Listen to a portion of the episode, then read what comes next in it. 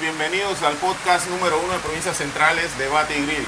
Hoy nos encontramos aquí desde La Catrina, ubicados en Agua Dulce, y vamos a tratar temas sensitivos, delicados, complicados, polémicos y lo que atañe a nuestro país en estos momentos. Vamos a tratar el tema de combustible, vamos a tratar el tema de los medicamentos, vamos también a tratar el tema de las protestas, la corrupción, la canasta básica. Y hoy tenemos unos panelistas de lujo que nos acompañan aquí. Vamos a irlos presentando, como siempre, mi compañera Carmen Cordero eh, a mi lado. Acá está el campeón Kevin, mi hermanazo Rasmil, Pasi, Pegadoso, que nos falta una siempre en el área. Y acá está Davis, eh, que todo el mundo lo conoce como Poti. David no lo conoce en Agua Dulce. Vamos a lo más barato en Poti.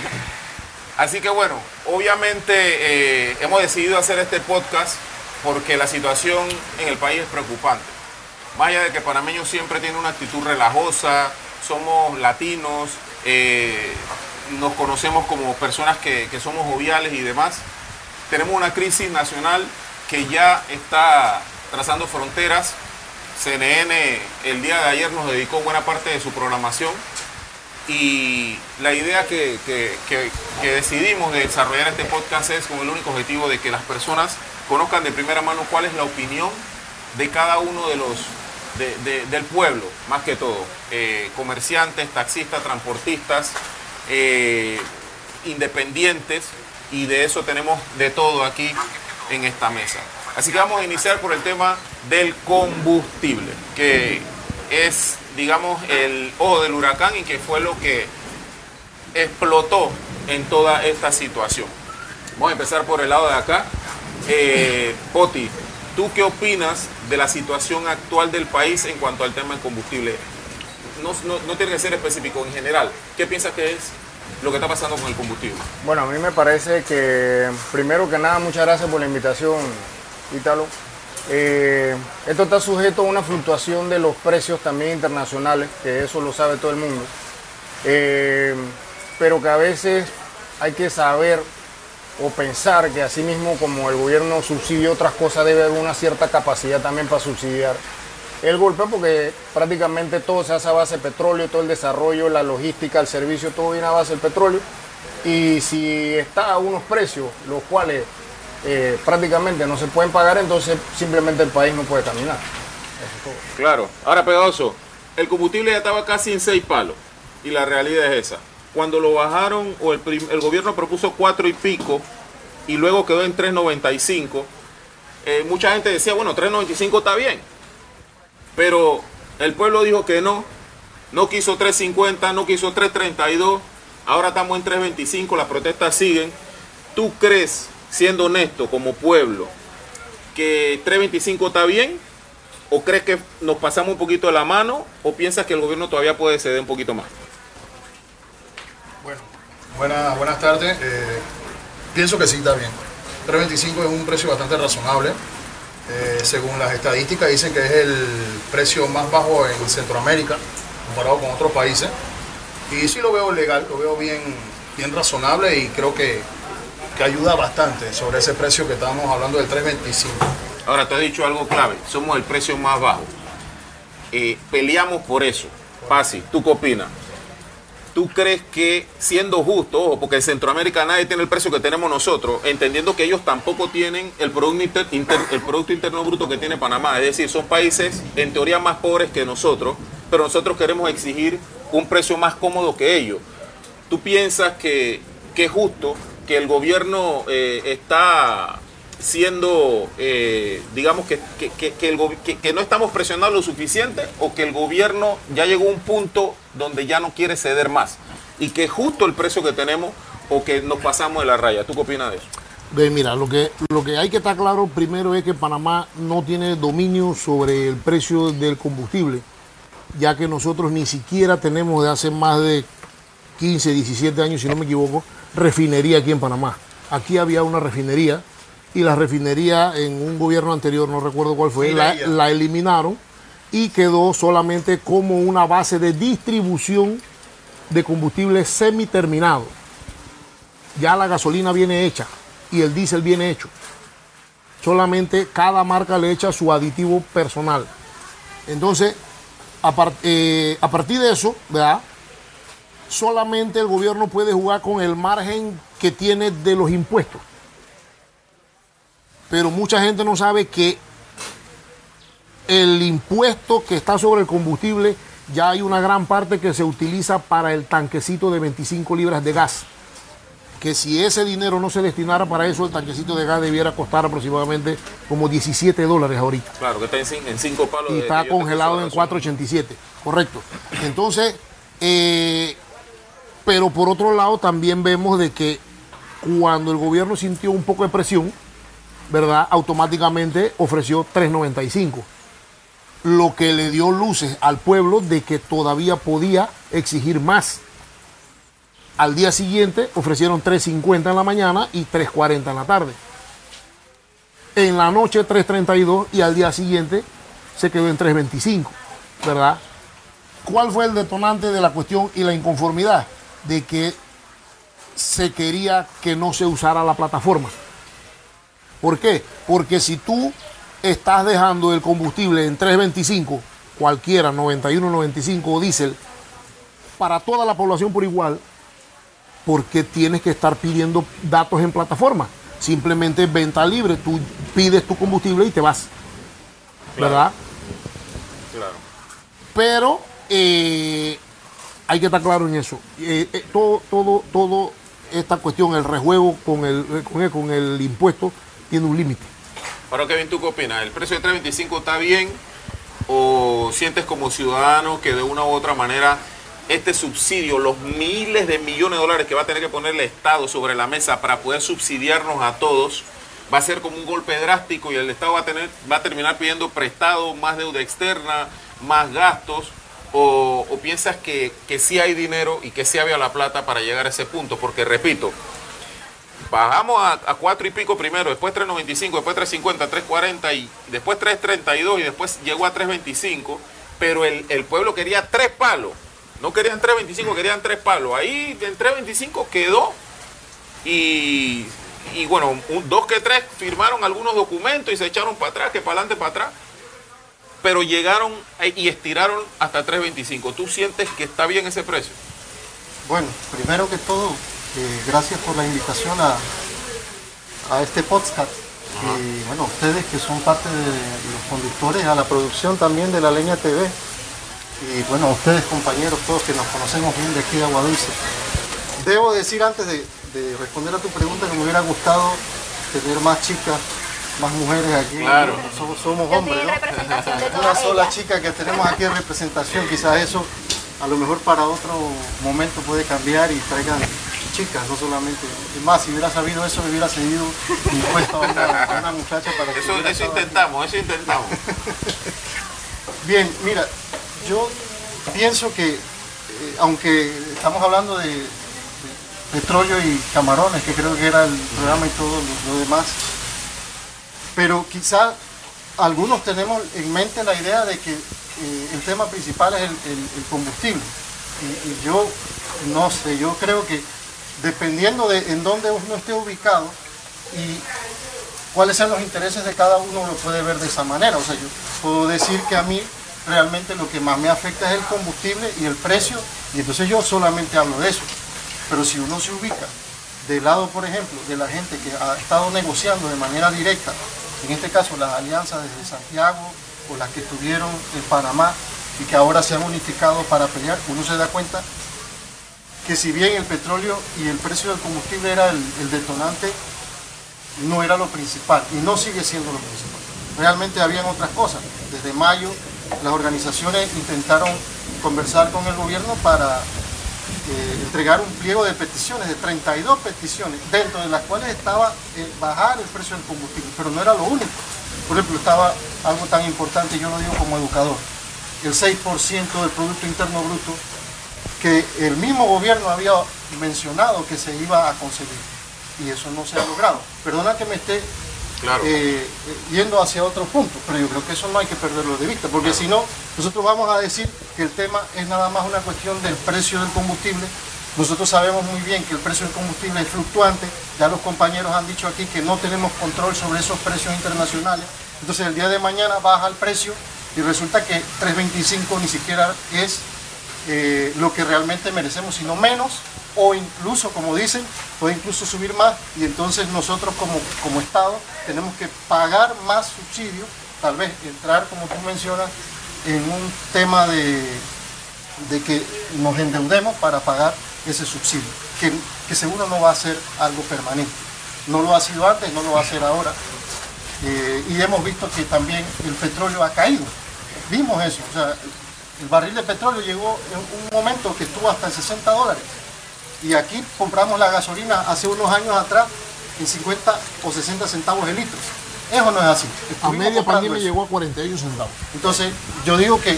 que- ¿Eso que galón cuánto, es cuánto era, Pasi? Como 1,70. El galón tuvo en 1.70 Sí, a media pandemia. en medio de pandemia. Estuvo, estuvo a ese precio. Entonces, nosotros, yo lo que puedo decir, el precio de 3.25, por, yo discrepo que está bien. Mira, eso no lo podemos controlar. Lo que yo sí diría, y que me llama mucho la atención, y con esto ya le doy la palabra al resto, es que cómo es que el gobierno, después que estuvimos casi pagando 6 dólares, bajó y negoció hasta 4, después a 3.95, después a 3.40, ahora en 3.25. ¿Qué significa eso para los problemas que hoy tenemos? Eso significa que ese precio se pudo haber bajado de hace tiempo. No. No ahora. Es que lo que sucede, te voy a explicar, que lo que pasa es que acuérdate que la, la Dirección de Energía y de Hidrocarburos tiene por adelantado las predicciones de alza o de baja en los precios de los combustibles.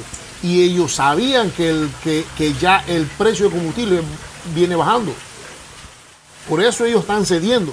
Si esto se hubiera mantenido en un nivel que donde se supuestamente había predicciones de que podía llegar hasta 7 dólares, olvídate que eso hubiera, eso que está pasando hubiera pasado. No, pero 7 dólares, 7 dólares es bastante. Lo que habría que preguntarse, por Demasiado. ejemplo, cuando la Asamblea aprobó aquel proyecto de ley para eh, eliminar por un tiempo el pago del impuesto de la gasolina, porque el, el Estado cobra un impuesto por la gasolina. Entonces, lo que habría que saber es si cuando eso pasó y vino el Ejecutivo, o sea, ¿qué, vino, qué hizo el presidente Nito Cortizo? Lo vetó. Lo vetó.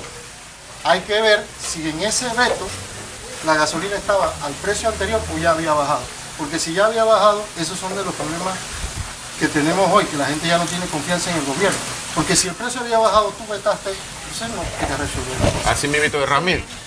Cuéntame una cosa. Tú dices, Pasi, que el precio del combustible. Yo, yo no soy una persona que, la verdad, que he estado encima de, las fluctuaciones del combustible en, mi vida. Yo recuerdo a mi abuelo que en paz descanse siempre, siempre sabía, como él se documentaba mucho y antes los precios de combustible subían y bajaba bien esporádicamente. A veces había momentos en que bajaba tres veces al mes, a veces pasaba rato y no bajaba, no subía, pero él siempre sabía qué día iba a bajar. Y en aquellos tiempos era un real, que si siete centavos y todo lo demás. Yo no recuerdo que en pandemia era todo el precio tan bajo. Yo no sé si tú te acuerdas, si, tú recuerdas. Para ti, ahorita, eh, haciendo una evaluación tuya como persona al echar combustible y que me comentaste hace un rato de que echaste combustible hoy, te sentiste cómodo con la cantidad de plata que le echaste al carro versus lo que se llenó hoy día en 325. Es decir, coño, está bien, eh, se llenó, no sé, con lo que se haya llenado, te sentiste tranquilo y que bueno, está bien. Te sentiste cómodo con, la cantidad. Bueno, primero que todo, el proceso de cómo se dio llamó mucho mi atención porque eh, me hicieron las preguntas, aparte del proceso de mi cédula, de mis datos personales, la placa del vehículo, me preguntaron cuánto yo quería echarle, que si yo quería llenar, yo le dije, sí, yo lo que quiero es llenar, yo no vengo, pues, dice, no, no puedes venir a llenar, tienes que escoger una cifra que tú sepas que tu auto se puede, que, que la puedes soportar ahorita mismo. Ya nosotros te diremos el siguiente proceso. Yo, ¿con cuánto tú crees que con el precio que está ahorita te puede llenar? Yo digo, bueno, ahorita mismo tal vez coja 30 dólares. Y ok, entonces en ese caso te recomendamos que pidas 20 porque lo otro va a ser subsidiado. La dejamos en 25 dólares para no quedarme tan bajo. 25 y según la tabla de ellos, el subsidio era por 14 dólares con 9 centavos. Era lo que me iban a echar adicional. Después de una fila larga y esperar el proceso, echo mis 25 dólares, me dan mi tiquete, lo firmo y después entonces ellos voy a programar la máquina para que te eche exactamente los 14.58 creo que fue. Y me echaron ese combustible. Eh, fueron 14.58 totalmente adicionales que no, digamos así que no, que, O sea, me pero, explico. pero se llenó el, se llenó, se te llenó el Sí, carro. sí, ca- casi. Con 25 palos. Ca- Sí, con eso 25. Los 25 la llena un carro hoy día es una felicidad Pero eso no, absoluta. eso no- eso no O sea, puede, eso no lo puede que- ser así, porque hay que ver si él tenía combustible o no. Sí, no, claro. No yo, tenía, yo en mi caso yo tenía, me quedaba Pero un cuarto. un tampoco así. cálculo de cuánto tú necesitabas. Exactamente, esa fue porque, la pregunta que él ¿por hicieron. qué? Claro. Porque entendí que no podía decirle que, que se lo iba a llenar, porque la diferencia, el muchacho me dejó saber que la podía perder. Entonces era mejor echar una cifra y quedar casi lleno. Y entonces, bueno, tiramos así, quedé casi. advertido antes de- Ahora. De, de, Sí. subsidio. Sí, pero independiente de que vi eso, el Estado me está ayudando, que obviamente eso es lo que muchos estamos queriendo, sí me iba un poco más allá de dónde van a salir esos 14,58, porque realmente eh, uno pensaría que sí, me están apoyando, no, esos 14,58 a las finales sí se lo van a pagar a la refinería o a, o a los que se encargan de las ventas grandes aquí en No, Panamá. Eso va a salir de subsidio que programaron por tres meses con 200 millones de dólares. Tú piensas, Pasi, que 200 millones de dólares alcanza para la cantidad de carros que tenemos nosotros aquí. Todo el mundo salió como loco a echar combustible de, de ayer. Es una locura. Aparte de que estamos hablando de vehículos, eh, no sé si a los barcos, a las lanchas, a, a- a- Tengo entendido que es para equipo terrestre y equipo estacionario. ¿A qué me refiero con equipo estacionario? Que era una de las peleas que había por la bendita plataforma. ¿Qué sucede? Que supuestamente la lucha que se está haciendo es para que la clase media y baja y pobre alivie su problema con el combustible, porque directa e indirectamente te toca parte del problema. ¿Cómo ibas a hacer si para llenar la plataforma tú tenías que poner placa del carro, todo esto? Entonces, ¿cómo ibas a hacer si tú ibas con un galoncito a comprar para una guira? ¿Cómo iba a hacer un- uno de los amigos cebolleros de Natá con un tanque de 5, de 10 galones porque él va a bombearle agua del río a la cebolla?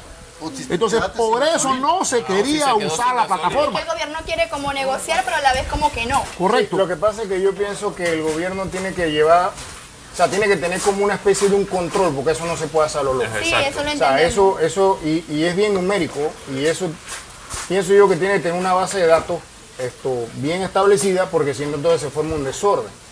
Entonces ahí es donde viene el asunto. O sea, hay tantos cambios diarios de que un grupo dijo esto, después se subió esto, después se bajó lo otro.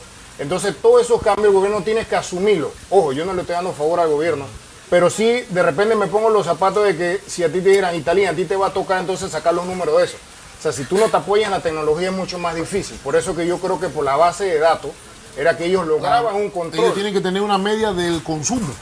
Exacto. Ellos pero lo que- Vitalik, nosotros hablábamos en el podcast anterior acerca de la exoneración de un impuesto que se paga eh, de la gasolina, un impuesto, un impuesto que al echar gasolina cada uno de nosotros de una vez los estamos pagando. ¿Qué pasa con eso? Porque el Ah, gobierno ajá. no, no, no, hace uso de eso. Hay que tener claro que cuando el gobierno y el gobierno también tiene ganancia en el, en el tema del combustible, no es que no es que solo la- no es que solo las bombas de gasolina, la refinería, no, no, el gobierno también percibe un- un- una cantidad X de plata por galón echado, o sea, eh, más que subsidiar, digamos que también el gobierno se restaría su ganancia, que partiría ahí, pienso yo, parte del subsidio, y tendría que encima de eso dejar de ganar y poner billete. ¿Me explico? Ahora, ¿por qué no están pidiendo el número de cédula? Porque más allá de un control, ¿a dónde va esos datos?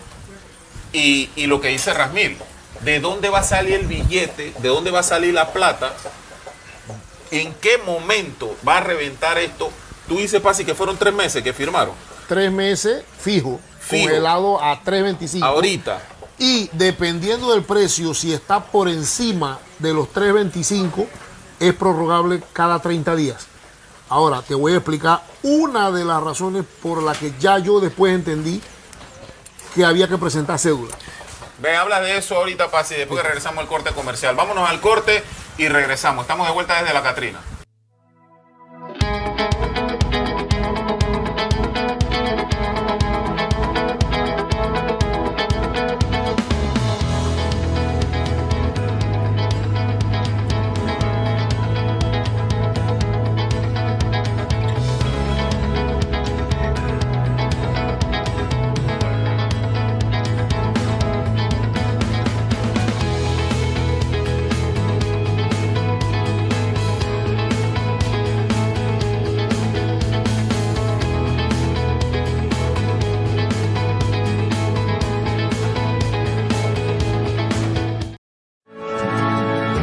Muchos sueños comienzan con una idea.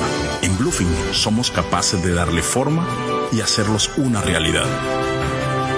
Bluefin Rental. ¿Eso para qué hecho?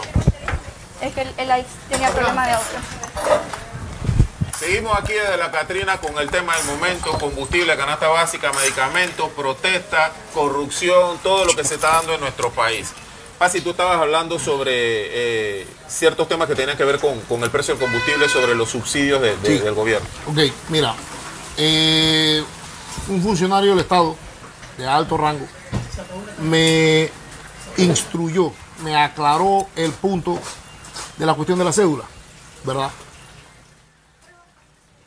Yo también estaba en contra del uso, o sea, estoy en contra del uso de la plataforma, pero ahora se está pidiendo la cédula. Tú puedes ir con un galón si vas a usar una, una máquina chapeadora o cualquier de estos motorcitos así, y simplemente nada más te piden la cédula, puedes ir en bicicleta. ¿Por qué tienes que dar la cédula?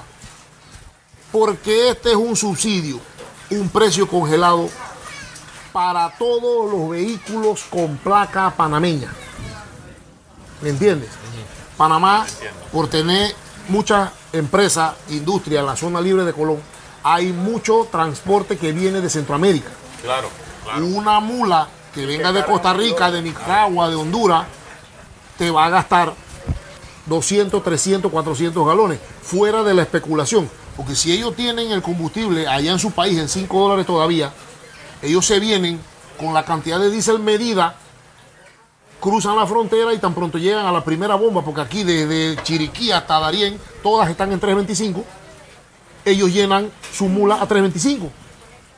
Por eso es que el precio se ha mantenido en, la, en las dispensadoras a 5 y pico, o sea, a 1.30 y algo, 1.40 y algo el litro. La- para entonces sacar la conversión. Para sacar la conversión, porque si tú vienes aquí con una, ejemplo, una mula o un camión de Costa Rica, usted echa combustible a 1.40 y pico el litro, o sea, a 5 dólares. El precio que... Porque esa es una Sí, placa costarricense Ahora- o una placa nicaragüense.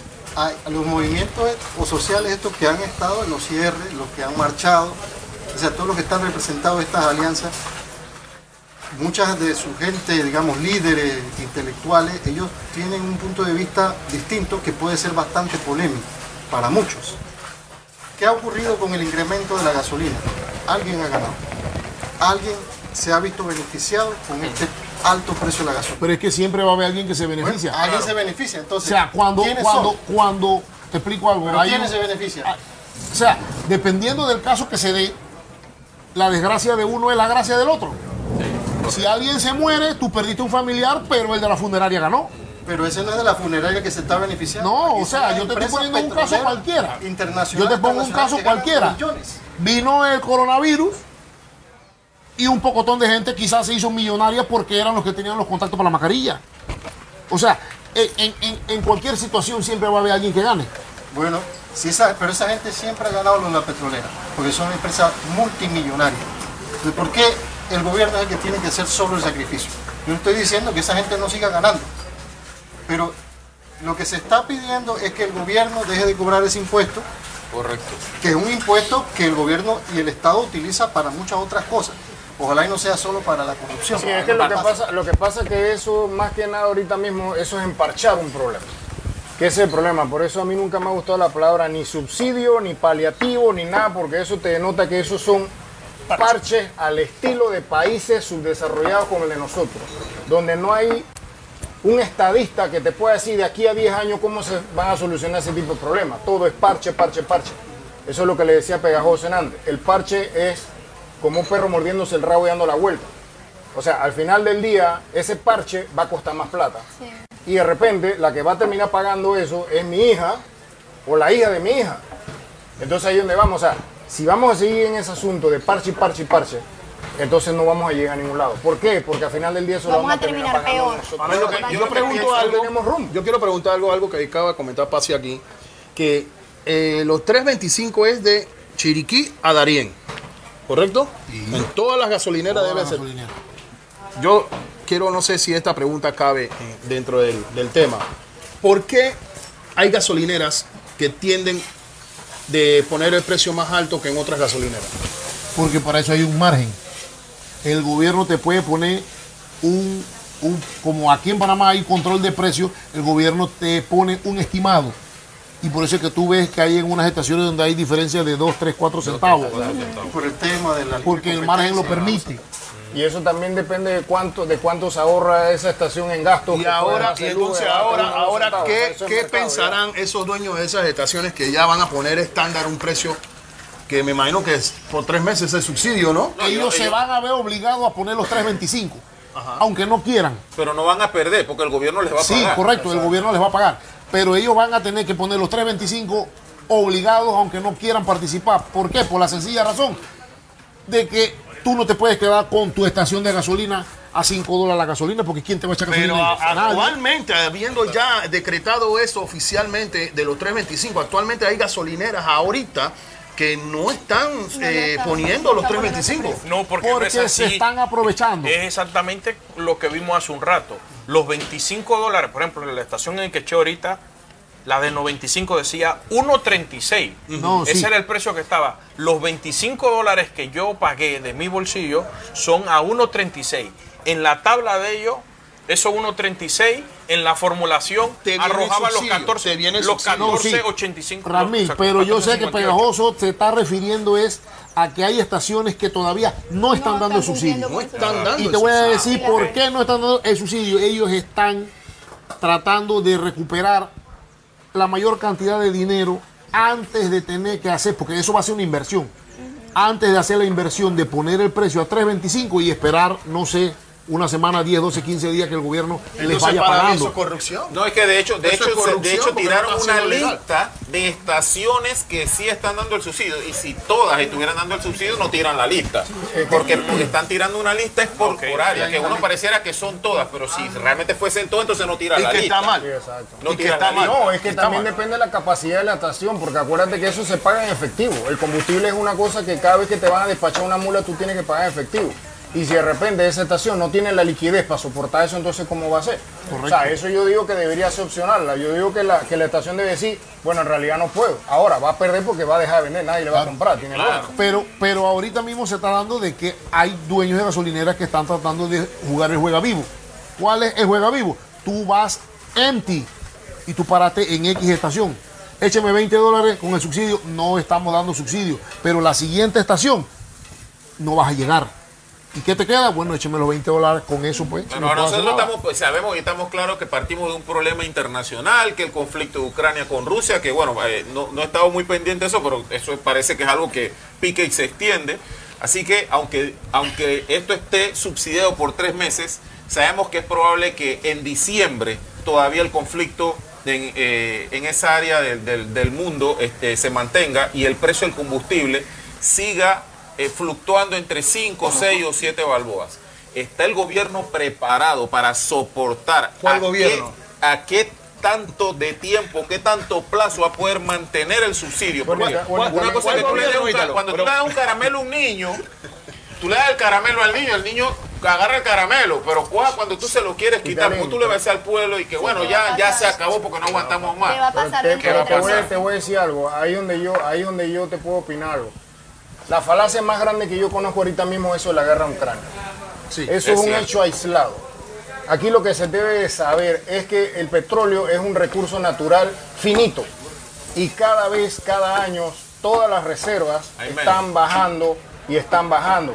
Entonces, ¿qué es lo que pasa? Ese precio nunca va a tener tendencia a bajar. O sea que eso de la guerra, eso como, o sea, como si tú tuvieras un, un perro muerde una señora y hay tres perros, un Rottweiler, un Chihuahua y un Pequinés, ¿tú a quién le vas a echar la culpa? Al Rottweiler porque es el más peligroso. O sea, eso es lo que están haciendo con Ucrania. o sea, eso es una falacia. Eso, quería- eso Y es... si no es eso, es la pandemia, la bendita pandemia. Mira, La pandemia, la eso pandemia. que tú dices, yo, yo estoy de acuerdo.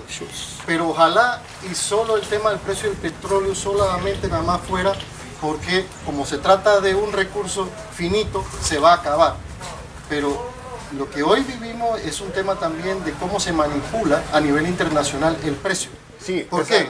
Porque lo que hoy tenemos es una serie de sanciones de muchos países que antes le compraban petróleo a Rusia y que ahora por las sanciones que le han impuesto ya no le están comprando. Existieron sanciones para varios países petroleros, incluyendo países que realmente producían muchísimo, de los que más producían. Por ejemplo, Arabia Saudita. Arabia Saudita es uno de los países que más petróleo produce a nivel mundial. Exacto. Estados Ah. Unidos, Arabia Saudita, Ahora, eh, ahora te, voy, Rusia. te voy a interrumpir en ese Y, punto. y- y- y uno de los que ni siquiera es de los grandes productores, pero es productor al fin y al cabo es Venezuela, que también tenía sanciones. Mira, tú sabes a So- cuánto solo está- nada más para terminar con esa idea y ya. Ahora le están comprando a Arabia Saudita y le están comprando a Venezuela y probablemente eso es lo que está produciendo el cambio del precio del petróleo. O sea, las sanciones que le tenían a Venezuela y que le tenían a Arabia Saudita las están liberando, ya no son los enemigos y ahora a ellos le están comprando. Ahora, la demanda de combustible aumentó eso baja o precio. disminuyó. Está aumentando. Aumentó la demanda, Está no el precio, ¿Dónde? la demanda a ¿Dónde? nivel mundial, digamos. Porque, vamos a ser claros, la- los países que tienen estos armamentos brutales que cuestan miles de millones de dólares, llámese Estados Unidos, llámese Rusia, necesitan guerras para poder mover, poner a mover toda esa maquinaria que tienen estacionada y esos miles de millones de dólares, y eso se mueve con combustible. Entonces, Rusia y Ucrania se supone que están consumiendo más combustible del debido, producto de que su maquinaria está en un conflicto. Entonces, entiendo yo que por eso la demanda aumenta y los países estos que venden petróleo dirán, bueno, es- ellos necesitan el producto que yo tengo, así que le voy a subir el precio y me lo tienen Y que casualmente. Putin, Putin andaba por Arabia Sí, Saudita. pero ahí es donde yo voy. ¿Tú sabes cuánto cuesta el barril de petróleo ruso ahorita mismo? El Brent internacional cuesta 104 dólares. ¿Tú sabes cuánto cuesta el barril ahorita mismo ruso? 80 dólares. 80 dólares. Pero por medio del bloqueo, ellos solamente le están vendiendo a India y a China. Y India le está vendiendo a Europa que dejó de comprar. Exactamente. Entonces imagínate, las importaciones de petróleo Pero va a ganar. de, de Rusia a, a China subieron un 63% y a 80 dólares. Ahorita mismo lo que están ganando esto es India y es China. Pero los demás países entonces están a 104 porque viene bajando del mes pasado de 117 a 104. Entonces, ¿cuál es el asunto aquí? El asunto es de que las petroleras vienen de una deuda muy grande de la pandemia. Porque para, para toda la industria petrolera no es fácil tener esto, un barril de petróleo 40 y pico, 50 y pico dólares. Y ahora de repente ellos ven que esta es la oportunidad de poder, de poder o sea, traer su plata de vuelta y eso es lo que tiene la tendencia. Aparte de eso también se junta de que ya eso, los pozos petroleros, por lo menos los Estados Unidos, se suponía que reservas, pues. las reservas supuestamente eran 66 mil pozos y ahorita mismo se dieron cuenta que solamente tienen 27 mil. O sea, el petróleo no va a bajar. Pero yo, yo también. Vámonos, vámonos, al, vámonos al corte comercial y regresamos enseguida aquí desde la Catrina. Pero yo te digo algo, mira.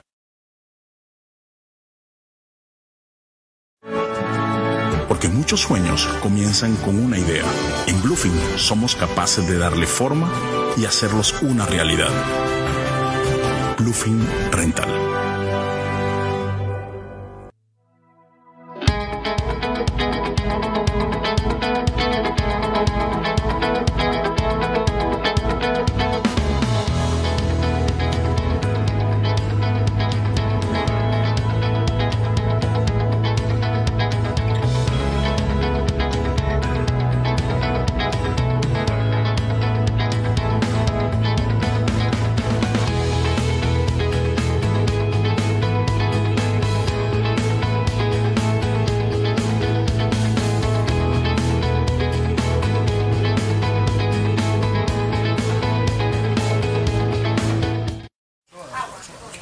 Estamos de regreso rápidamente aquí desde la Catrina y seguimos con el tema importante del combustible. Vamos a, cerrar ya con este tema para seguir avanzando con lo que eh, tenemos en mesa, que es, vamos a hablar ahorita de la canasta básica, pero quiero cerrar con el tema del combustible para seguir en los otros, pero sin embargo, pues vamos a tener que siempre estar redundando lo mismo porque todo se supone que se origina de este tema eh, coyuntural que es el alto precio del combustible y yo me quedo con una reflexión en este punto. Nosotros como país somos un país que tenemos, sí, mucho eh, dinero. Hay países en Centroamérica como El Salvador que manejan dólares. Los otros países tienen su propia moneda. El Salvador no tiene su moneda, ellos manejan el dólar. Y nosotros hacíamos eh, siempre, últimamente estamos como agarrando referencia a la política del presidente salvadoreño para, para algunas cosas, las tomamos de ejemplo. Y creo que fue el- uno de los primeros que congeló el precio de combustible en su país. Sin embargo, a pesar de que nosotros somos el país más rico de la región, estamos exigiendo más que los países más pobres. Yo realmente estaba contento cuando el precio llegó a 3.40, no porque fuera lo ideal, sino porque realmente creo que esto va a ser un problema que nos va a afectar a todos más adelante. Porque si por mí fuera, que lo pongan a 2 dólares. ¿Quién recuerda aquí la última vez, Fácil, cuándo fue la última vez en tu mente que tú echaste combustible más barato que tú digas, coño? e- Estamos hablando de esta época, no, no te vayas a los 80 ni a los 90, de los 2000 para acá. Que tú digas, para esta época fue que yo cogí el combustible más barato y mi carro se llenaba con tanto. No, hace, hace un año, dos meses, hace un año, tres meses, en abril y marzo del 2021, el, el precio de la gasolina llegó, si no me traiciona la mente, creo que llegó como a 42 centavos el diésel y el 91 y 95 no llegaban a 50 centavos. Correcto. O sea, el carro, mira, ejemplo, mi carro es un 6 cilindros, diésel, Año y estamos en plena Sí. pandemia. Sí, sí.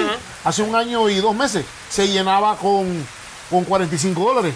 Pero no duró mucho, eso fue un... Antes de ayer se llenó con 154, Oh, 100 dólares más.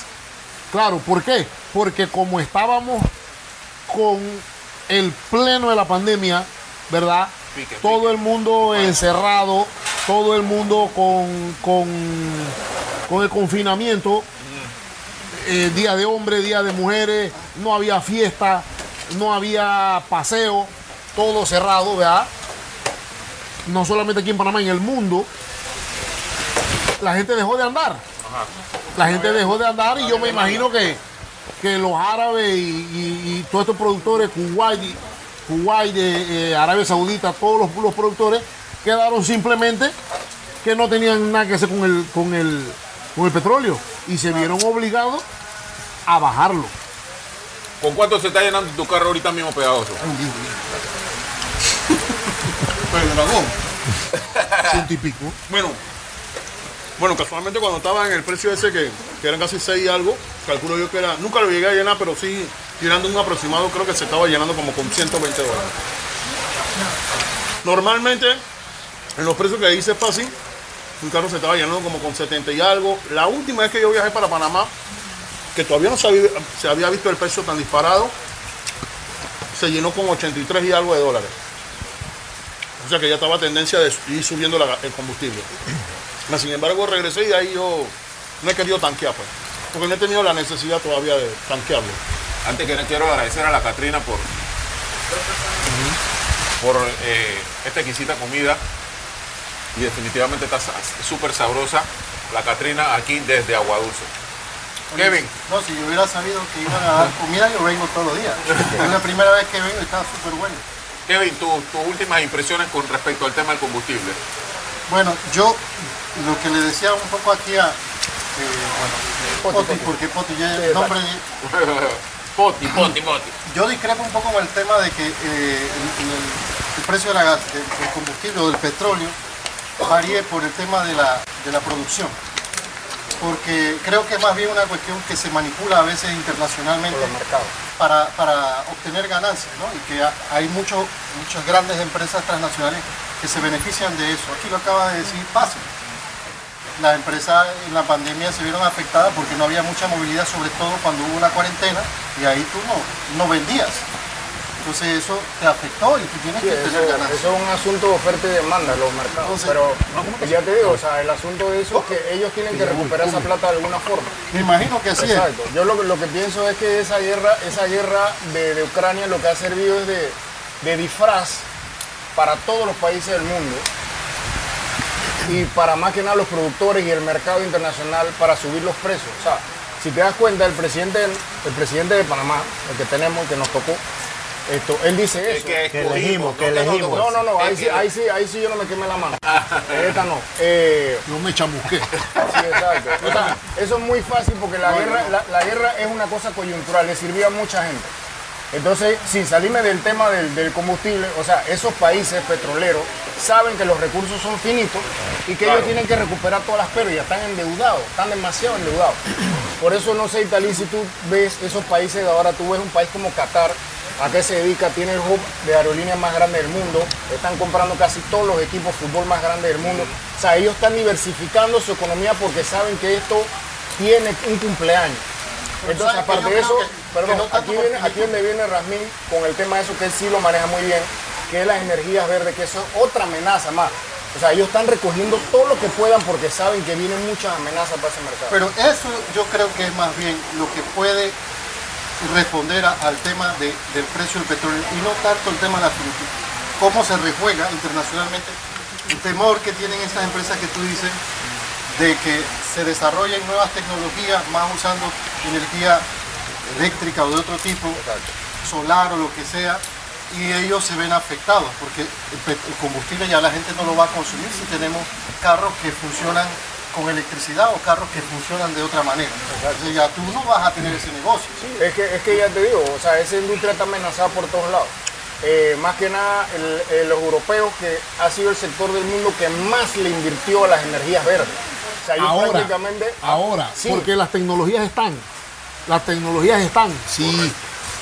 Yo creo que yo leí hace como más de 15 años que en Japón dos inteligentes de esto inventaron un carro que andaba con agua Ahora, y no prosperó. Aquí en Panamá inventaron un, un No prosperó. El que, el que inventó ese carro lo mataron de una vez. Aquí en Panamá intentaron eh, la cuestión del etanol y no prosperó tampoco. Ahora, hay un tema que, que yo quería, eh, porque nos pedía la conclusión sobre, sobre lo del petróleo, que yo dije desde el inicio, o sea, el petro- no estamos hablando del petróleo, el combustible y todo lo que sea, pero la gente que luchó y que se tiró a la calle, que marchó, no solamente está peleando por el petróleo, ni es lo que principal, porque ya vemos que el petróleo y el combustible es algo pasajero y puede ser que ahora esté o baje, pero después sube y, y en realidad, aunque eso esté vinculado con el tema de la canasta básica, porque si sube el, el precio del combustible, sube lo demás o lo que Ahora, a eso iba, para hablar directamente de canasta básica. El combustible subsidiado. 18 productos de la canasta básica subsidiados. Estaba mencionando yo aquí a Pasi que yo estaba viendo la lista de los productos subsidiados porque, conchale, eh, la gente hizo memes, burlas, le dijeron al presidente que si era él el que comía tuna con agua, que cómo iba a subsidiar solamente eso. Sí, entre broma y en serio, realmente ahorita hay 18 productos que son subsidiados por parte de- del gobierno de la canasta básica familiar. Esos productos cuentan con regulación de precio y entre esos están las salchichas con carne de res, carne molida de primera, bistec de cinta con hueso, bistec de cinta con hueso, ojo, pollo entero, dice aquí, con pata y cabeza. Ahí viste de cinta sin hueso. No sé. Hay cinta. Leche en polvo instantánea, en polvo, no dice líquida, en polvo. Queso amarillo americano procesado, el pan de molde, que es el pan blanco, y arroz de primera. Esos son los ocho primeros productos que estaban subsidiados. Si tú lo analizas, bueno, entre arroz, leche en polvo, carne, bistec, salchicha, pollo, digamos que no está tan mal la lista.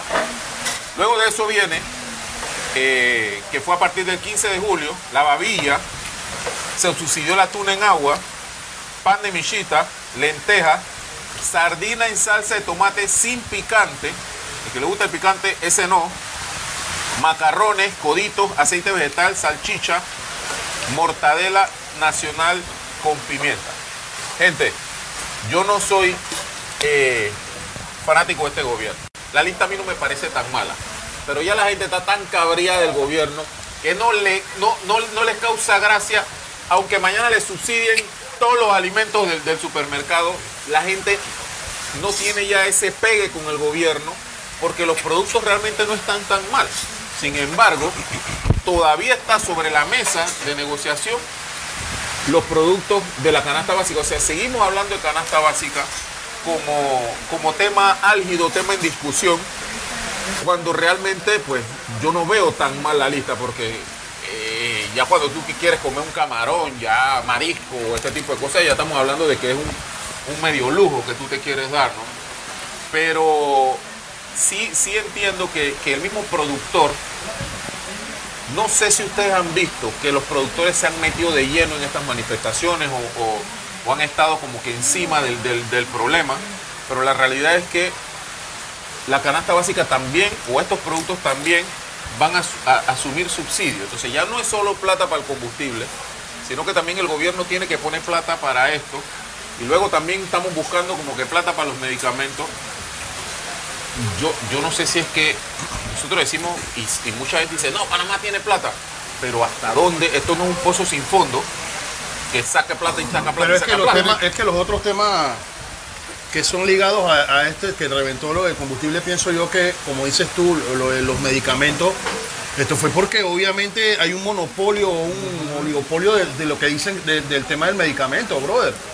Entonces se han destapado tantos tamales, por decirlo así, de que tú estás comparando los precios de otros países vecinos y que aquí te cuesta 70 dólares una cajeta de X medicamentos y allá te cuestan 20 dólares, brother. Entonces, todo eso añadido con la, con la corrupción que hay de, to- de este país, yo creo que ya el pueblo dijo, y, y- y como, como todo el mundo lo sabe, empezaron los educadores con este tema del alza del combustible y lo otro. Entonces, Es que a el, el alza- de todo lo que se está dando, el precio del combustible fue el detonante de todo lo que está pasando. Bueno, exacto, pero por eso te digo. Entonces ya la gente dice, hey, acá, si ellos están abriendo los ojos de esta vaina y nosotros que sabemos lo que está pasando dentro del gobierno, la corrupción que hay, y nosotros hasta cuándo vamos a permitir eso, se dieron los otros gremios a decir, hey, ya basta, ya esto se acabó, hasta aquí le llegó y lastimosamente esto no viene pasando en este gobierno, esto viene pasando en muchos gobiernos. Claro, yo no recuerdo, Entonces- yo, no sé- yo no recuerdo el gobierno de Varela, que fue el gobierno anterior, si O sea, él subsidió 18 productos. Yo no decirlo recuerdo. así, él fue el que implementó, él fue el que implementó Control de precios. el control de precios. Y por mala Mal leche, hecho, pues, mal mala leche, mala leche de, de Nito, pues, que le tocó en este a él, pues. Claro. Aparte de tantos temas, disculpa, en tantos temas de corrupción que se han visto a la luz pública, eh, con fotos, videos, y que el presidente que está actual no abre la boca ni para decir A o B, yo creo que esto ya fue el detonante. Vámonos a corte comercial desde la Catrina. Regresamos con este tema interesante de la canasta básica. Porque muchos sueños comienzan con una idea. En Bluefin somos capaces de darle forma y hacerlos una realidad. Bluefin Rental.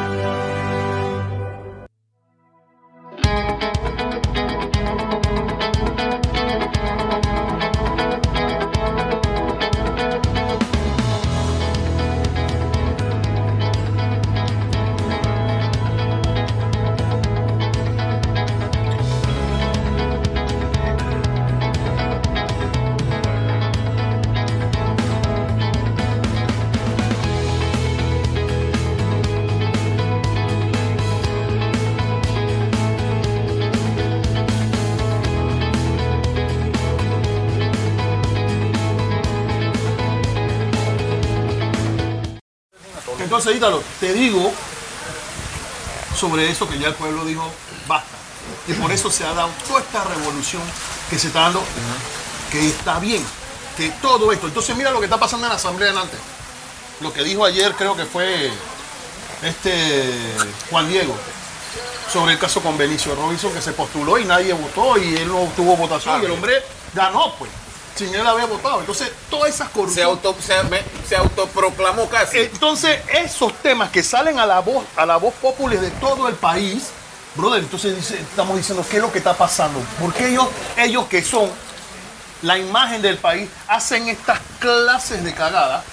Entonces, cuando nosotros vamos a reclamar, nosotros no tenemos derecho a reclamar y a, justificar por qué tú estás haciendo esto. ¿Por qué? ¿Qué, ley te permite a ti que tú tienes que hacer eso si sabes que eso es, eso es ilegal y tú lo haces? Entonces ya la gente dijo, no más. Y lo que pasa es que yo lo que pienso es que el peor enemigo de un gobierno es la información. Y entonces, por lo menos, el gobierno de Varela pasaba algo. Sí existían las redes, pero yo no sé por qué lo que yo considero que son personas intelectuales, que son personas que de veras saben el diario vivir y que son economistas y un montón de personas letradas, en este gobierno aparecieron en las redes explicando cosas y destapando pailas que en verdad nadie sabía.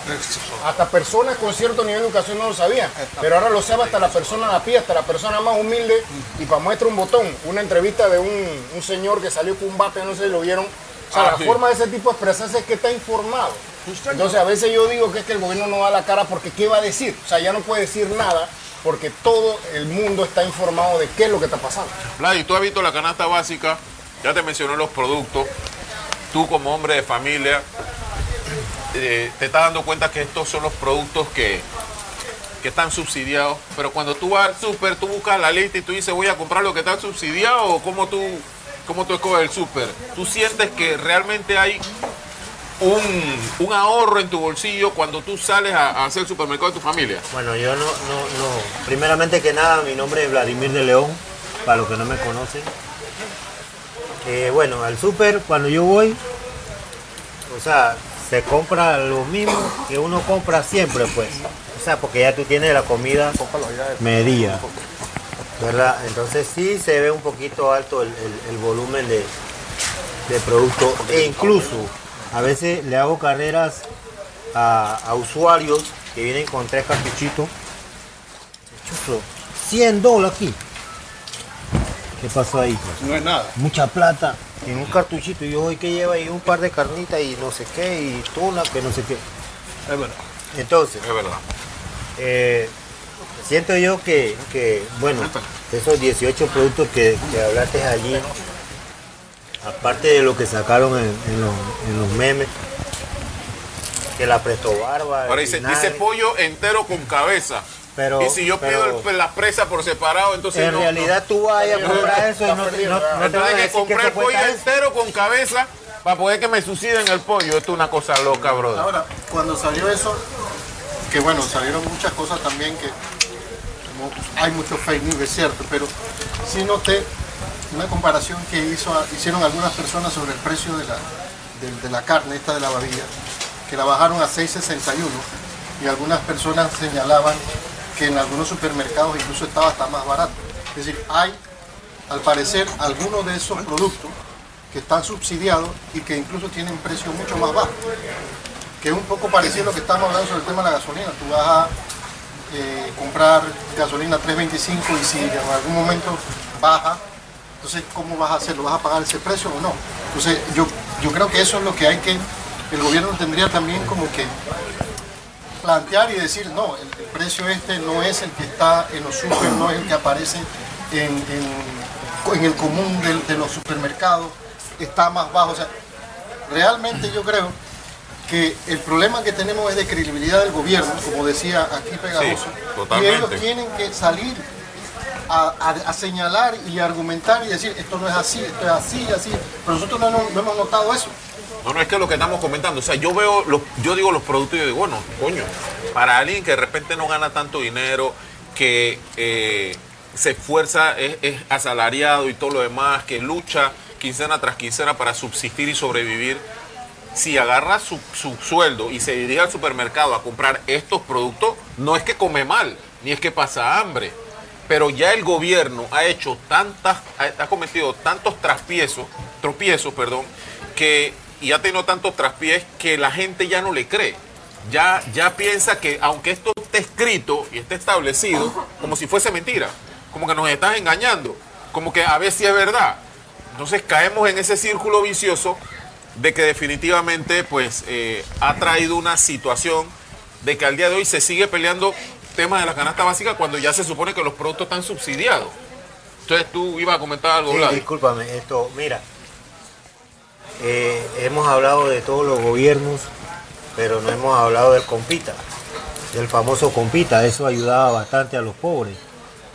Cuando se vendía compita se vendían, se, ve- se veía que se compraba algo de calidad, Sí. ¿oíste? Se compraba algo de calidad. Estaba las papas, estaba eh, eh, la lechuga, Casi estaba todo, el repollo. casi de todo.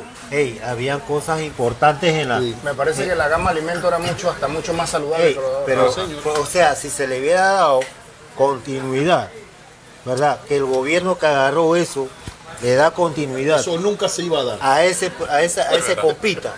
Te aseguro que ahorita mismo este presidente no hubiera tenido Ese problemas. gobierno que tú hablas se dedicó fue a hacer una persecución al que salió. Eso fue todo lo que pasó. Eso es correcto. Así que eso nunca se iba a dar. Cosas que pienso yo, esto, esto- esto es como el político.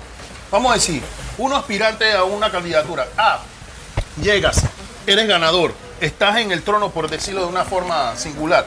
Y hey, la gente te reclama, no, que mira, que tú no has hecho nada, que... pero si el gobierno no hizo, el anterior no hizo, hey, yo no entiendo a la gente que, que pone eso como excusa que si el otro gobierno no hizo. No debería ser Hey, brother, tú, a ti te dieron la oportunidad de poder resolver problemas. Si tú aspiraste a esto, es para resolver. No pongas a ver qué fue lo que pasó anteriormente. Busca las soluciones y olvídate del gobierno pasado y busca las soluciones. Arma una trocha nueva tú. ¿Por qué tienes que poner como excusa lo que hizo el otro gobierno? Para mí las personas que, se, que ponen eso de excusas son unas personas mediocres totalmente mediocre y que no tienen la capacidad de poder resolver problemas. Pero tú sabes qué es lo que pasa aquí, Ítalo. Lo que está pasando aquí es que por lo menos un representante de gobierno de, de- de- de- cierto corregimiento eh, y, y- y el gobierno es otro, de otro partido, esta persona no puede hacer nada si no lo autoriza la cabeza principal o los diputados o el alcalde, lo que sea.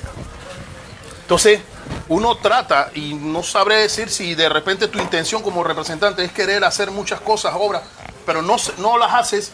Entonces, pero dilo, dilo al pueblo, dilo, dilo qué es lo que está pasando en ese municipio, qué es lo que está pasando, por qué las cosas no se solucionan, quién es la cabeza mala o quién es la persona que pone las barreras dentro de las soluciones que tú quieres dar dentro de tu corregimiento. Pero, si es que, no lo dicen. pero es que el problema No es lo que- dicen para no hacer sentir mal a la persona que está oprimiendo esa, Pero esa- es esas que el problema es que el sistema de gobierno se ha torcido, se ha tergiversado. ¿Por qué? Porque para hacer carretera usted tiene un ministerio de obras públicas. Para sembrar usted tiene un, un ministerio de desarrollo agropecuario. El representante no tiene por qué andar sembrando. Eso es El representante no tiene por qué andar cortando calle con un grillo. Pero lo que sucede es que un diputado tampoco tiene por qué andar arreglando estadios. Pero se hace porque esa es la manera de canalizar los fondos del Estado políticamente y financieramente a los intereses de los que están gobernando. Pero es que eso también viene de atrás fácil porque... No, no, yo no hablo de un, de un gobierno en particular. No. Yo hablo es de los gobiernos. Las partidas circuitales que se le daban a los diputados en su tiempo, cuando se llamaban legisladores, los diputados cogían esas partidas circuitales, que ya no existen, para precisamente invertir en su, en su circuito, como si ellos fueran, hacían las veces de alcalde, de representante y de gobernador, con ese billete. Correcto. Y nadie sabía qué, qué hacían con esa plata. Y la manejaban cuatro gatos de ellos y eh, se les quitó luego ese, ese, esa partida precisamente porque estaban agarrando ese dinero para hacer politiquería y comprar votos, regalar bolsa de comida y un montón de cosas que a la postre pues trajo como consecuencia una serie de cosas Eso que, eran que- las famosas que juntas comunales. Aquí ya no existen las juntas comunales. ¿Por No, qué la Junta desaparecieron? Comunal existe. ¿Por qué sí existen. Existe la de los marineros, existe juntas, la de San las juntas comunales existen, que, que prácticamente no tienen para qué funcionar, es otra cosa. Exacto. Sí, porque O sea, ahora sigue para- siendo- Pero ya ¿Por existe. qué se le han quitado protagonismo a esas juntas comunales? Porque existe la descentralización, Ah, que esos son unos fondos que van por otros medios. Es correcto. Ahora, ahora, el asunto de la descentralización también no te creas que a veces yo pienso que le ha quitado como un poquito de bandera política. O sea, el asunto de eso de que los diputados, los legisladores eran los que hacían las obras, porque siempre los gobiernos procuran de que la persona visible, que se necesita, políticamente hablando, que haga la obra, ese se lo van a dar. Porque ese es el que, se necesita que lo vean haciendo la obra. Porque si aquí viene alguien del MOP, un director del MOP, y arregla las calles, eso queda políticamente es una pérdida. O sea, estamos metiendo una plata arreglando calles, pero no hay un político que nos va a servir a nosotros para las próximas elecciones. Entonces, por eso siempre se desvía los fondos a las personas que públicamente son los que tienen Claro, la hacen, hacen politiquería Exacto. con, con- con eso. Ahora, Lo que estamos hablando es del problema que, que existe actualmente sobre el mismo sistema político. el Por tema- eso. O sea, clientelismo, que ya estás mencionando. Por eso. El, el tema particular de que hay poca participación. O sea, dice Paz, si existen las juntas comunales, pero lo que pasa es que no están funcionando. O sea, si no están funcionando, porque no hay participación de la gente. Y sobre todo porque la gente no cree mucho en esos eventos. Pero Así es. también porque eh, a nivel del propio sistema no se brinda esa posibilidad de participa- participación. Entonces, to- Ahora- todos los que participan tienen que ser parte de un, de un partido para poder que participe, cuánto me toca a mí, qué es lo que yo voy a hacer. Entonces, el sistema que tenemos como tal no promo- promueve la participación real. Una pregunta, nada más aquí.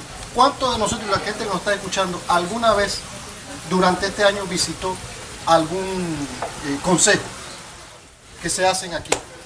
Yo no fui. Yo que no la gente no y va. así mucho no vamos. Mucho es no que vamos. eso no le el interesa a nadie. no Pero se discuten temas importantes que tienen que ver con el pueblo. Eh, es Hablando correcto. aquí de Agua Dulce, en ese consejo municipal, yo he escuchado cosas que, wow, pero entonces todo el mundo calla, todo el mundo calla. Entonces, uh, como dice el dicho, una sola golondrina no hace verano.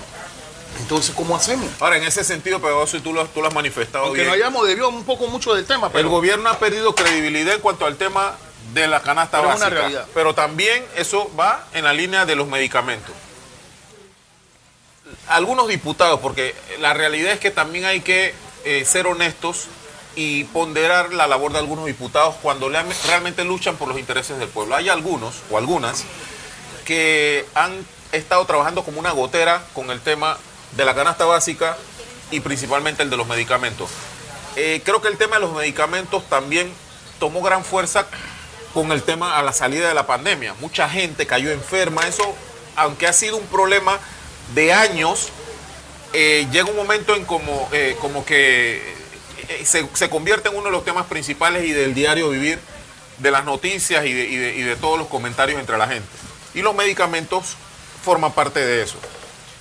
Hubieron varios periodistas que estaban, estando en otros países, se acercaban a algunas farmacéuticas, compraban medicamentos y como hoy todo en redes sociales, mandaban videos y se hacían virales de cuánto costaba X medicamento en Colombia, cuánto costaba X medicamento en, en Sudamérica, en Centroamérica. Y los panameños acudían a las farmacias y entonces ponían el precio del, del medicamento aquí versus el que compraron en Colombia. Y la diferencia era abismal. Porque es el tú te enseñan, te enseñan el mismo medicamento, la misma marca, la misma cajeta, la misma pastilla, todo es igualito. Entonces, tú ves que X medicamento para la presión aquí te cuesta eh, 150 dólares, ¿verdad? Un, un- un paquete de 30 pastillas y resulta que de repente en Colombia o vi por allá por Turquía, Turquía, del otro lado del charco, costaba 18 dólares. Entonces, por eso es que tú ves que de paso digo, me puse de ocioso a, a contar aquí en Agua Dulce y aquí en Agua Dulce tenemos 28 farmacias. Vámonos al corte comercial y seguimos con Pasi de aquí desde la Catrina.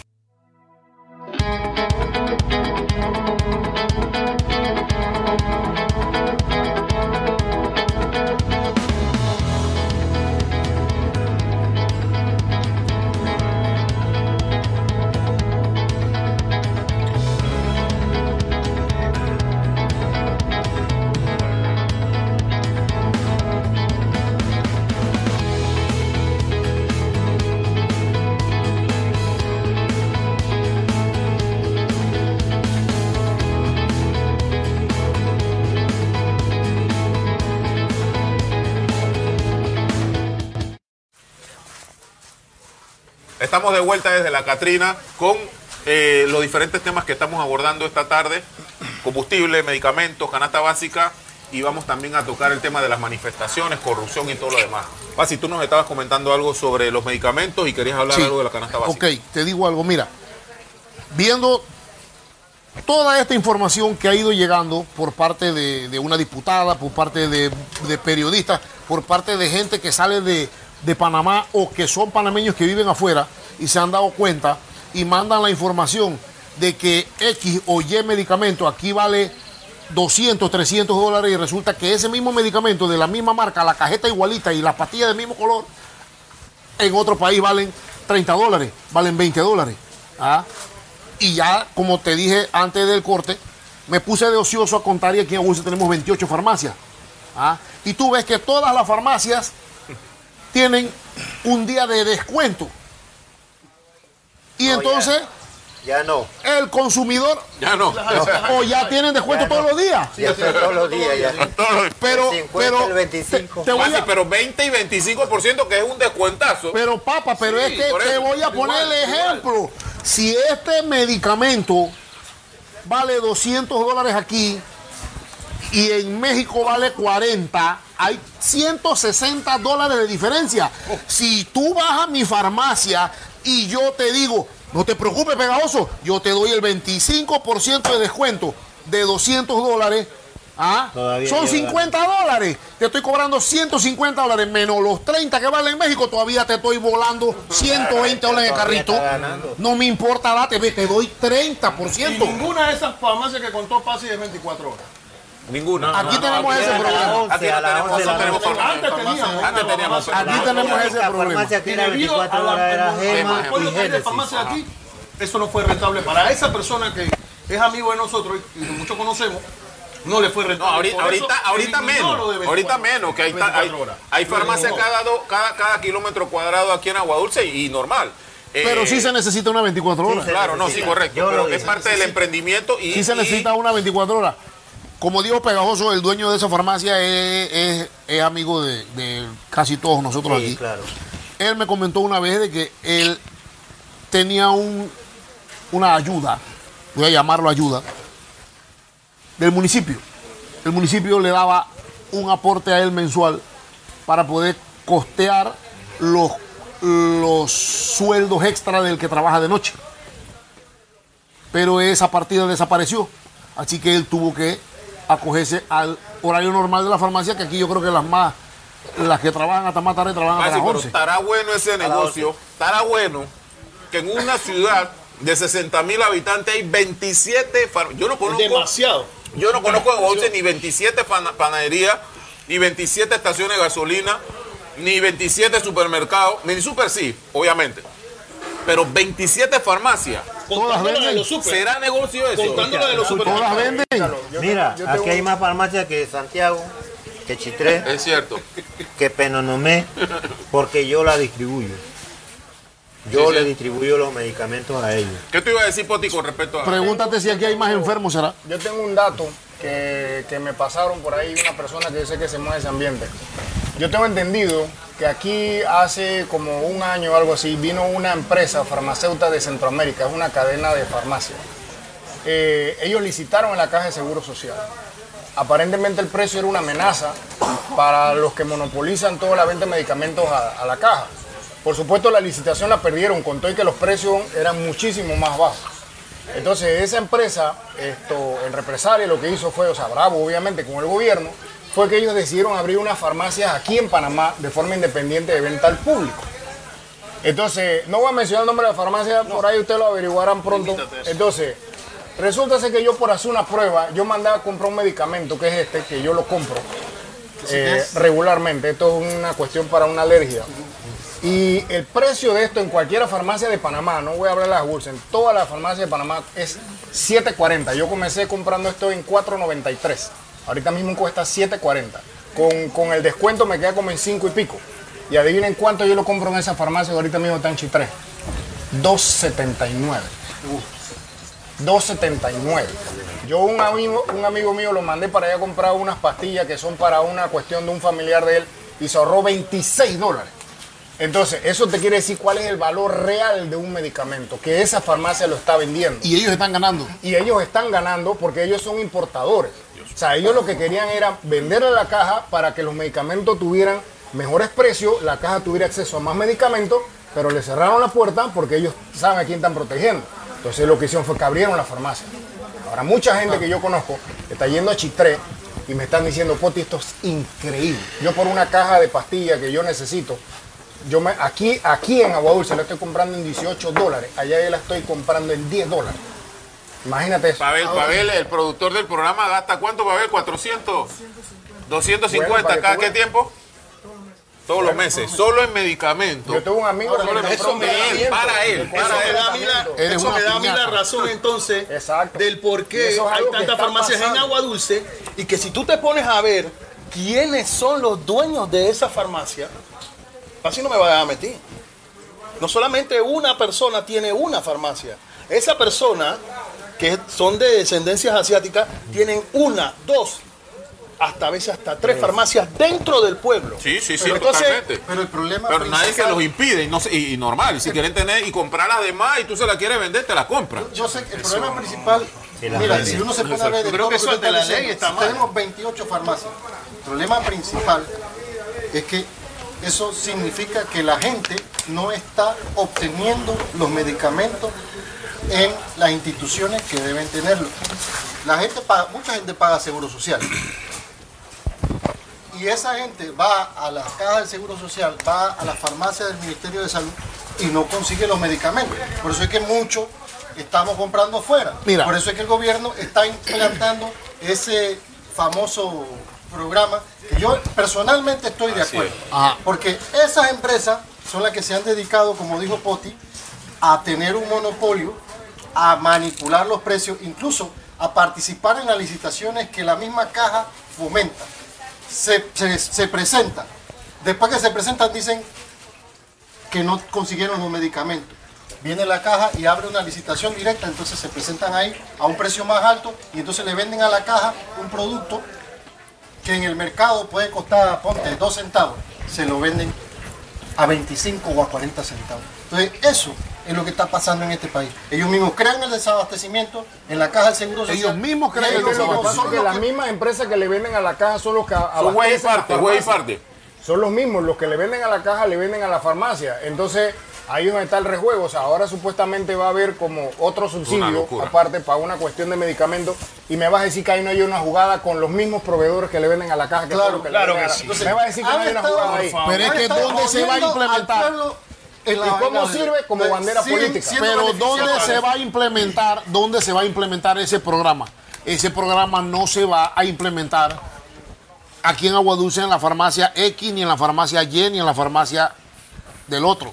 Ese programa directamente la Caja de Seguro Social se lo tuvo que dar a las cuatro, a las cinco cadenas que importan. Exactamente. Por una sencilla razón. Una de que si tú necesitas ese medicamento que tiene Poti ahí para la alergia, que fuera un medicamento común y que se usa bastante, como en el hospital no hay, o en el seguro no hay, en estas farmacias ellos nada más piden 8, 10 frasquitos de eso y se van a acabar en un día.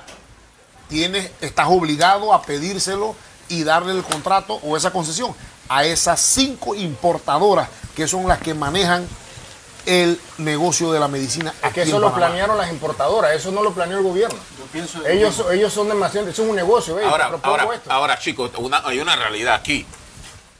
Si, si bien es cierto, este país, eh, el poder que tiene el presidente es, es, vamos a llamarlo así, sobrenatural. El poder del presidente de Panamá tiene alcance para poder manejar y mover lo que se le, lo que se le venga en gana y la realidad es esa. El que me diga lo contrario me está echando un cuento. Si él hubiese querido hace rato, él no, los desde antes y él ahora, que es el que manda, y su, y su gobierno, Ahí te equivocas. Él no manda. Es que eh, eh, a corregir eso, Pasi, él pudiera corregirlo, porque eh, es lo, es lo mismo. no lo puede corregir. ¿Piensas que no? No, Claro que no. no lo puede corregir porque ellos de antemano, antes de las elecciones, que no se sabe quién va a ganar, Ya ellos negociado. ya tienen una agenda, tienen compromiso Claro, con todos no, los donantes. no es que no quiere. es la palabra no es que no puede, es que no le da la gana. No puede, no puede, No puede. no puede. Italín, mira, Claro, mira, entiendo, claro. ¿qué hacen los millonarios aquí en Panamá? Ya los millonarios no juegan a una sola mano. Los millonarios te agarran y hay seis candidatos y ellos le dan un millón de dólares a cada uno. Es. El que gana me debe. Ajá. No importa. Sí, señor. Ahora, yo El que gana me debe. Mira, dicho, yo no te digo a algo. rico, pero tampoco le prometas a pobre. Sí, es- mira, yo te digo algo. Cuando tú Por llegas, ambos lados hay problemas. cuando tú llegas sin compromiso, no voy a hablar del presidente popular, voy a hablar de uno que acaba de subir. Veía yo la televisión hace como 15 días, me parece que fue hace como 15 días, y aquí en Costa Rica hubo unas inundaciones a la parte norte, y estaban en una entrevista al, presidente en vivo, y habían ciertos ministros, y, y le hicieron la petición de que necesitaban en esa área, necesitaban tres puentes Bailey, de esos que se arman y se desarman. Y el presidente le preguntó, ¿tenemos esos puentes? Y se levantó uno de los ministros y le dijo, señor presidente, sí tenemos, tenemos cuatro puentes de esos desarmados, están guardados. Pero no sabemos a ciencia cierta a qué ministerio pertenecen. Y la, la respuesta que le dio el presidente de Costa Rica fue, eso no le, eso no le pertenece a ningún, a ningún ministerio. Eso puentes le pertenecen a Costa Rica, al pueblo de Costa Rica. A mí no me interesa si es el MOB, a mí no me interesa si es el MIDA, a mí no me interesa si es vivienda. Les doy 48 horas para que esos puentes los trasladen para allá. Y le doy una semana para que lo armen. Y dentro de una semana yo quiero ver esos puentes armados, si no, las tres cabezas de ustedes se largan de aquí. Sí, sí, sí, pero ahí, ahí volvemos a, a lo, a lo mismo. No tiene compromiso. Es que no, no le, por, por eso le digo, no le da la gana, porque al final, lo- bien lo mencionan ustedes, hay donantes de campaña y todo lo demás, eso lo hemos sabido siempre, eso no pasa solo aquí, pasa en los países más desarrollados del mundo, en los Estados Unidos también ocurre. Los, los, los candidatos tienen sus donantes de campaña. Lo que allá sea más transparente que acá son otra, es otra cosa. Sin embargo, repito, todo este, todo este problema que ha traído eh, el tema de la canasta básica del medicamento y que vamos a entrar ahora eh, a finalizar en el tema de las manifestaciones es porque el pueblo se cabrió. Es porque el pueblo ya dijo, ven acá, la planilla del Estado aumentó en 19 mil puestos de trabajo, la del gobierno. La deuda externa acaban de pedir no sé cuántos millones para no sé qué otra cosa. Panamá es el país de Centroamérica que tiene el porcentaje de mayor desigualdad y de Latinoamérica está de segundo. ¿Cómo es posible que el Producto Interno Bruto aquí sea dos veces o hasta tres veces algunos países vecinos y no haya, eh, eh, el, presidente y su gobierno no, no pueda tomar la decisión de resolver este tema? Nito yo no sé en qué mes estuvo, pero en esta última no ha aparecido. No sabemos si tiene problemas de salud. A veces son manejos que, que no, que, no, que no se hacen públicos. Pero la verdad es que la gente ya no quiere cuentos. O sea, ya el panameño se cabrió. Llega a- eh, en estos días, desbaratan, el- ayer, desbaratan el carro en, en- en Santiago, le, me- le prendieron fuego. De la policía. Son cosas en las que yo en lo personal no estoy de acuerdo, porque no, no- nunca voy a estar de acuerdo con vandalizar. Vandalizarlo. Pero la realidad es que Ese, yo no es sé el, ustedes. ese es el nivel. Ajá. Yo no sé ustedes, yo no sé A si ustedes, alguno de ustedes se han metido en el tranque en, en- en todo, desde que empezó este problema. Yo tuve seis horas eh, trancado en Chame, producto de una manifestación. Y cuando pasé en el carro, tenían, estaban pinteando, tenían parking, estaban un poco de y con un relajo y la brincadera y la bailadera. Yo me molesté. Porque, o sea, yo tuve seis horas ahí y todos los que estábamos ahí eran ciudadanos comunes y los ministros, el presidente, el vicepresidente, los diputados estaban ya tranquilos en su casa viendo televisión y éramos nosotros los que estábamos en el tranque. Sí, eso por un lado. Pero la realidad es que si esta gente no fomenta toda esta locura, el precio del combustible estuviera en 4 dólares y pico. El precio eso- de combustible y todos los puntos que se van a tratar Entonces, Yo se yo quedan vine, igual. eh, la semana pasada yo salí a las 3 de la mañana porque yo pensaba que saliendo a esa hora iba a evitar el el tráfico. Yo salí a las 3 de la mañana, yo llegué ahí a Chame, donde tú estuviste trancado a las 4 de la mañana, y estuve de las 4 de la mañana hasta las 9 y media ahí. Yo llegué aquí a Agua Dulce porque también me agarraron otros otro cierre en Río Hato, en, en las guías de Oriente, en todos los lugares ahí, en Nantón. Yo llegué aquí a las 3 y 40. O sea, yo salí a las 3 de la mañana y yo llegué a las 3 y 40. 12 horas en la calle. ¿no? Para que ustedes vean el nivel, eh, pero yo tengo una, una eh, Satisfacción. forma distinta de ver el tema. Porque tú lo has dicho, si esa gente no cierra, si no se hacen estas manifestaciones, No hay presión. nosotros hubiéramos estado mal. Si ustedes estuvieron en esos solo para terminar, solo para terminar. Entonces, yo por eso pienso que, que este tema, cuando nos vemos beneficiados porque estamos pagando 3.25, bien por la gente. Cuando yo me veo afectado porque voy en el tranque y demoro 6, 7 Mal por horas, la gente. mal por esa gente. pero, Ey, entonces- pero si ustedes estuvieron en esos tranques, yo creo que a cualquiera le ha tocado un pedacito en todos estos días. Cuando ustedes comenzaron a moverse, ustedes tienen que haberse dado cuenta, primero, de que nadie estaba bravo. Que, que, bueno. La gente llegaba, ¿ella qué tranque hora abren? A las 9. Ah, está bien. Y la gente se bajaba de los carros, se ponía a conversar, a jugar con el teléfono, otros bajaban a las ventanas, se acostaban a dormir. Estaban jugando fútbol en la calle. El tipo que estaba delante de mi carro estaba, co- estaba cocinando un pescado ahí. Y cuando arrancan, que le abren los paños, la gente comienza a tocar el pito. La gente, mira, yo te digo porque yo he estado participando. Aquí en Caleza, la gente pasa tocando el pito. Sí, sí, sí. Y dice, no abran. Son de victoria. Sigan peleando. Claro que sí. Están sacrificando. las mulas. Eso es lo que Ahora, Pasi, tú que estás participando, aquí tenemos también en el público gente que ha estado ahí en la línea de fuego, porque sí es cierto, al final yo tuve seis horas ahí y créeme que yo reído no estaba porque eh, yo necesitaba llegar Pero a casa. entiendes. Claro, eh, es- eh, soy consciente, pero también me ponía a pensar y que, y que, y que es lo que, lo, que, lo que sucedió ayer. Ya el porque a los policías de Santiago no fueron a tirar la- bombas lacrimógenas y los cabos y los tenientes porque ellos les dio la gana, alguien los mandó. Ya, entonces, reciben esta instrucción los policías, los antimotines, llegan al punto donde están la- la- la- las personas, se ven afectados bebés. Yo no sé si ustedes vieron los videos con bebés sí. corriendo, bombas Lo lacrimógenas puse aquí para allá. Y los policías, los policías, eh, di- dichos por, por, por ellos mismos y por manifestantes, les dicen, brother, tenemos que, que hacer nuestro trabajo porque están haciendo su trabajo y tú sabes, eh, los policías se, se- se mueven por órdenes, hacen su trabajo, reprimen al pueblo, ya es pueblo contra pueblo y volvemos a lo mismo. ¿En qué afecta directamente la economía o, la salud o lo que sea de los diputados, los ministros y, el gobierno central que allá en, Villí se estén tirando bombas lacrimógenas o se esté fomentando esa locura allá? Es- esa es la pregunta. Vámonos a un corte comercial y regresamos aquí desde la Catrina. Porque muchos sueños comienzan con una idea. En Bluefin somos capaces de darle forma y hacerlos una realidad. Bluefin Rental.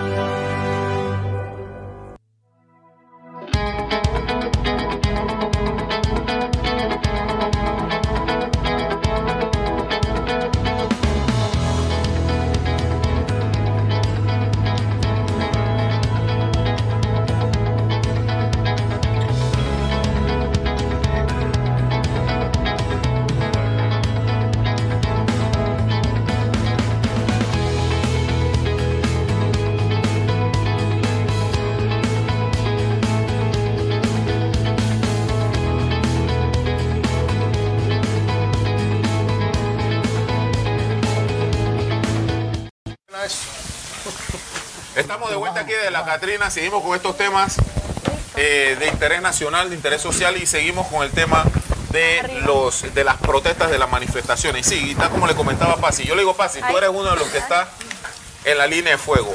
Acá hay gente que también ha estado en las manifestaciones, tenemos educadores y todo lo demás.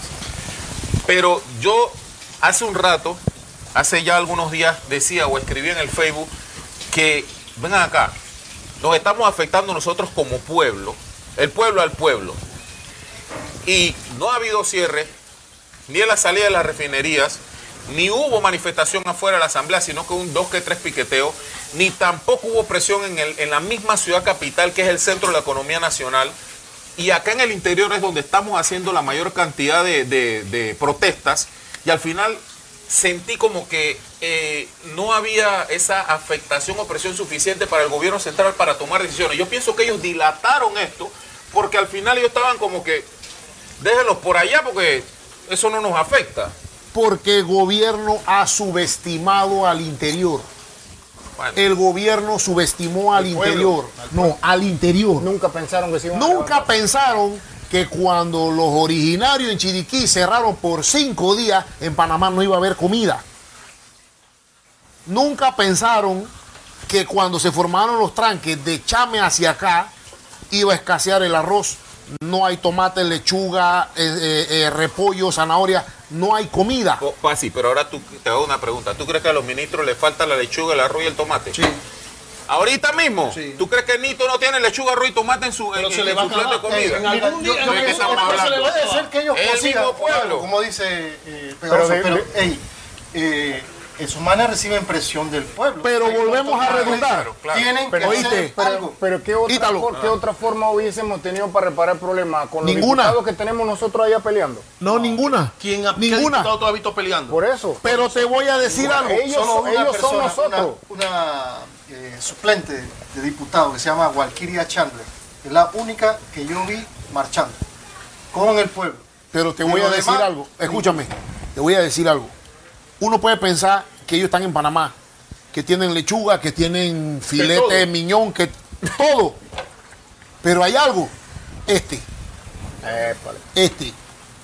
Acuérdate de lo que dije hace un rato. Ellos tienen compromisos políticos. Claro. A él lo está llamando fulano y tal. Ey, la gente no puede coger los aviones y yo tengo que llenar los aviones. Aló, ey, ven acá. Tengo dos días que no vendo nada. Aló, ey, el almacén mío vende 15 mil dólares diarios. Estoy vendiendo mil. Abre esa vaina. Lo están llamando. Pero la fuerza mayor la hizo el interior. La- es que a raíz de la fuerza mayor sí, sí. y que hemos afectado a Panamá, Pero se demoró. están viendo afectados los millonarios. No, y nosotros demoró. aquí ya no estamos viendo afectados Demoró, porque ya no hay demoró. zanahoria, ya hay muchas Demoró. cosas que nos están se le va a faltando. acabar a la Demoró. provincia. No va a Yo decía faltar. que por qué no cerraban el aeropuerto No va a faltar. y salir gente para que tú veas cómo empieza a sonar el teléfono de una vez. Si No, hubieran, si pasó, empezado sí por ahí, pasó, sí pasó. si hubieran empezado por Claro, ahí. eh, Sí, mucha gente- gente de Sutra que cerró. Pero ahorita, hace tres días. No, pero y ahora esto, tú ves que el corredor, la gente está eh, Nosotros vamos para cuánto tiempo de manifestación ya. 17 Con el relajo. días. Entonces, de Pero- eso lo debieron haber hecho de- al, tercer ahorita, cuarto yo les día. pregunto No, algo a ustedes. Si tú paras la capital, Yo es les pregunto cosa. algo a ustedes aquí. Hermano, obviamente se puede decir que esto es una guerra, ¿no? ¿En qué guerra o en qué manifestación que nosotros hemos visto en otros países como Argentina, eh, Costa Rica, eh, Colombia, eh, Perú, Venezuela, en qué país o en qué manifestación se han visto que no hay sacrificio en el sentido de que van a haber heridos, van a haber inocentes, Muertos. van a haber muertos. Gracias a Dios aquí no se han reportado muertos. No lo sé, pero hasta ahora a mi Por ahora, pero como que van no cosas- muertos. Y ojalá, ojalá que eso no Entonces, igual que en la guerra, para que se salga la opresión de un gobierno o de un dictador o anyway lo que sea, el pueblo tiene que luchar contra el mismo pueblo. Y de esa forma, entonces nosotros podemos lograr la libertad que nosotros queremos y Ah. ver los resultados que el pueblo está exigiendo. Pero ahora, hay una cosa importante. Sin Mira, lucha no hay si tú ves, sacrificio, lo dice. Hubieron reuniones. Aquí, ¿Sí o no? aquí hay sacrificio. Hubieron otra reuniones, forma. ¿o no? Hubieron reuniones. Ayer Aquí se hay que sacrificar se si tenemos que comer, a como dice, tuna con agua o lo que sea, tenemos que comerlo. Pero el gobierno no, ya no va a seguir haciendo lo que le dé la gana. Mira ese presidente cuando se dirige a la nación. Eso es una burla hacia el pueblo. Las veces que ese presidente se ha expresado, todo el mundo dicen que él está hablando estupideces, que él, yo no sé en qué, como que él vive en otro planeta. Mira el desastre que hubo en Chiriquí de la, de, el- la devastación esa que hubo en Chiriquí. Se va a hablar de una rosa. ¿Qué clase de imbécil es esa persona? Va a hablar de los bambú. Brother, tú, la gente quiere escucharte a ti decir, pero hey, vamos a solucionar, el combustible se va a poner en esto, La- los corruptos Ya se, se van parece- a ya acabar. se aquí. parece a Maduro, a tu pero, pero, presidente. yo- yo no quiero- Maduro. Ya se a Maduro. Ya está como Ya se Maduro. a Entonces, Maduro. entonces, Así ¿cómo el empezó a Venezuela. Pero, pero se yo no creo que nosotros Entonces- debamos entonces- hablar de guerra. Yo no creo que debamos no, hablar de guerra. Obviamente esperemos que no, ya- no, no se llegue a más de eso. Brother, ya, ya ahora mismo el gobierno tiene que sentarse y decir al presidente y Gaby, no sé, los otros boboletos que están al lado de él, eh, brother, no podemos contra el pueblo de Panamá, no podemos seguir, ya nosotros no podemos tener argumentos de agarrarlos de bobo. Tenemos que hacer lo que el pueblo dice y vamos a darle las soluciones que ellos quieren para que esto ya pause. Por eso, ¿por qué yo Pero no lo van a hacer. de guerra? Porque mira, yo estaba contando ahorita que se reunieron ayer, se reunieron hoy. Dos grupos que estaban, se veía y se notaba que estaban un poco divididos, el tema de las alianzas, o sea, de Panamá, acá en el interior, se han unido. Ayer era un momento en que se iban a reunir. ¿A dónde? Aquí en Penonomé. ¿Y qué pasó? La policía fue y mandó antimotines diciendo que había que abrir el corredor humanitario. Ey, ¿Cómo si tú sabes que la gente estaba dispuesta al diálogo y todos estos gremios estaban dispuestos al diálogo? Tú vas a provocar esa... Es esa que todas Claro. esas son malas decisiones y te voy a decir dónde viene esa mala decisión. Esa mala decisión, que tú no lo creas, para, para mi concepto viene de- de- del mismo periodismo panameño. Sí, ¿Por qué? Porque yo me acuerdo perfectamente el día anterior a que pasó eso en Santiago, que eso fue antes de ayer, yo escuchaba a Clarito Castalia Pascual cómo le pedía una solución al gobierno de que tenía de una u otra forma acabar con los cierres. O sea, si tú lees entre líneas y dices, si no hay un diálogo y no hay comida, o sea, el gobierno tiene que ver, buscar la forma, cuál es la única forma de resolver. Y si leemos entre líneas, es replegarlo. ¿de quién es este Entonces? ¿qué fue lo que pasó? ¿Quiénes El gobierno, el gobierno, como ellos son tan analistas, ellos, ellos piensan que la voz del periodismo necesariamente es la voz del pueblo y en muchos casos no es así. ¿Qué fue lo que pasó? Vamos a suponer que le hicieron casi, si Castales lo dijo porque el pueblo ya está de acuerdo que reprimamos. Oye, dicho y hecho, reprimen. pasó lo que pasó. Y adivina qué fue lo que dijo Castalia al día siguiente. El gobierno tiene que parar la represión. No debe reprimir a nadie. Entonces echaron para atrás con todo.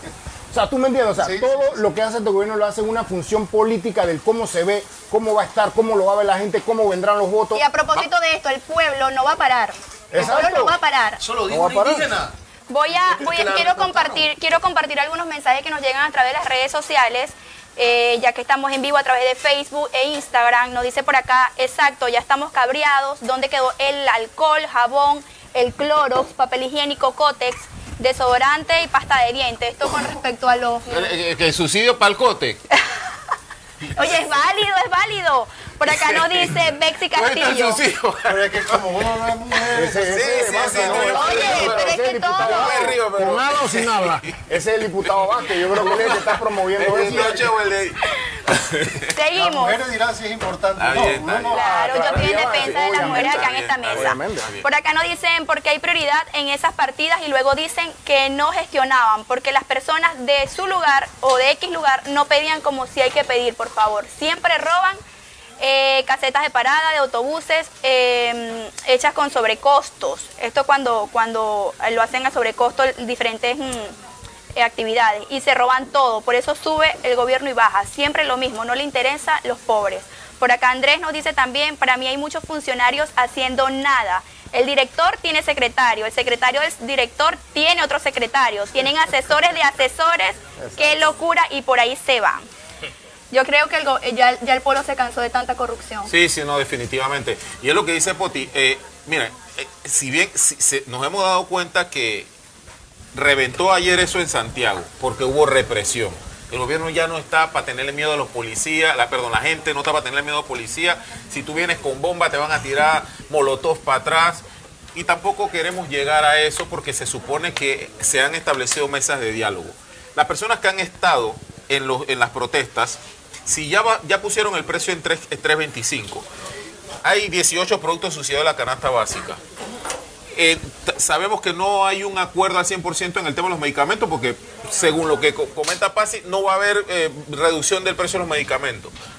¿Qué es lo que va el pueblo a seguir pidiendo y hasta dónde van a, a- a seguir eh, deteniendo el, el país y cuál va a ser la a qué acuerdo van a llegar porque definitivamente si ya varios puntos se, se- se, entre comillas se resolvieron el pueblo ahora también está peleando cada día le mete como un, un- Todos los días sale Una un problema nuevo. nueva. una petición Es que hay, nueva es que hay. Ahora quieren eh, que sí, que han salido que Telvina gana no sé cuánto, que fulano, que mengano, que los, los, los influencers, que esto y que lo otro. ¿Qué estamos, qué, Pasi, tú que estás ahí metido con la gente que protesta? Pero ¿qué más es que, es que precisamente a eso vamos. O sea, el compañero es educador. Piden celadores, piden aseadores, piden supervisores, ¿verdad? Y le dicen, no hay plata para nombrar.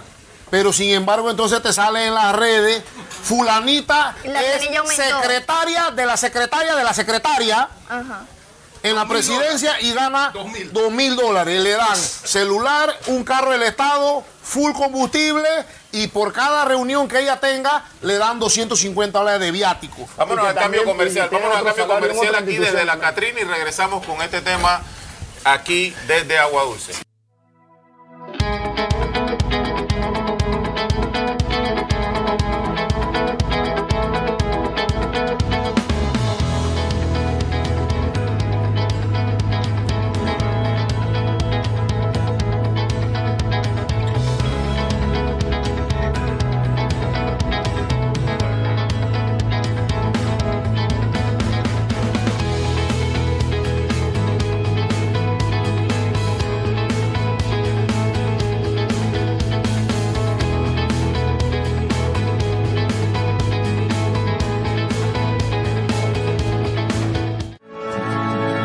Muchos sueños comienzan con una idea.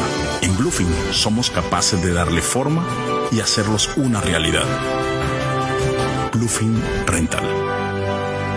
Seguimos aquí desde la Catrina Ciudad de Agua Dulce y estamos tocando eh, el tema que tiene que ver con las manifestaciones, la represión del gobierno, la gente trancando calles, ya tenemos 17 días de manifestaciones y el pueblo está peleando con el pueblo y bueno, se han logrado algunas cosas, el gobierno ha cedido en ciertos puntos importantes, pero estamos comentando acá de que inicialmente era un punto que era el combustible. De ahí pasaron a ser tres canastas básicas de medicamentos. Ya van, eh, Kevin menciona que ocho. No, pero es que nunca ha sido un punto. Nunca fue un punto. Nunca fue un punto. No, Fueron tres puntos iniciales, fueron tres puntos iniciales. incluyendo correcto. otros que muchos no sabían. O sea, en mayo, por ejemplo, le entregaron un pliego de peticiones al gobierno que eran 32 puntos.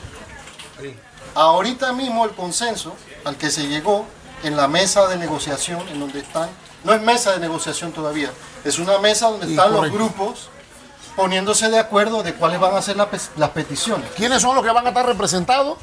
¿Y cuál va a ser un pliego único para ya entonces sentarse con el gobierno? Sí, pero Ahí también, cargan, ocho también cargan un relajo de que los de Santiago no quieren venir para acá, los de aquí no quieren ir para allá. Eso se acabó. Entonces, Es que- también- no, ya se acabó. Yo le quiero preguntar algo a negociando qué es lo Kevin. que van a Ah, negociar. También estamos preguntar con Kevin. con esta pendejada. como educador que es. Si nos ponemos a ver, de- vamos a tocar nada más los 8 puntos. Olvidemos esos 32 que yo sé que eso ni lo van a mirar el gobierno ni se va a dar, ni va a mirar esa, esa, es- eso- eso- esa petición. Vámonos en los 8 puntos y dentro de esos 8 puntos yo creo que yo leí uno y para mí es el más importante y que ese sería el cabecilla con que eh, ramifica todos los problemas que hay en este país. Bueno, Para mí es la corrupción, brother. Esto se basa en corrupción. Cuando tú eliminas esa corrupción de este país, aquí muchas cosas van a cambiar. Pero aquí no ha llegado un hombre, por decir, o una mujer que, mire, ella fue la primera presidenta, o puede darse la por- de, de que se pueda dar una mujer presidente, que ella tenga los dos o la, o la bien puesta Sí. y diga que aquí se va a hacer las cosas como tienen que hacerse. Y que aquí el rico no va a decirme a mí qué es lo que yo tengo que hacer. Aunque sabemos muchos aquí que a todos estos gobiernos que han pasado, las cosas no se manejan así.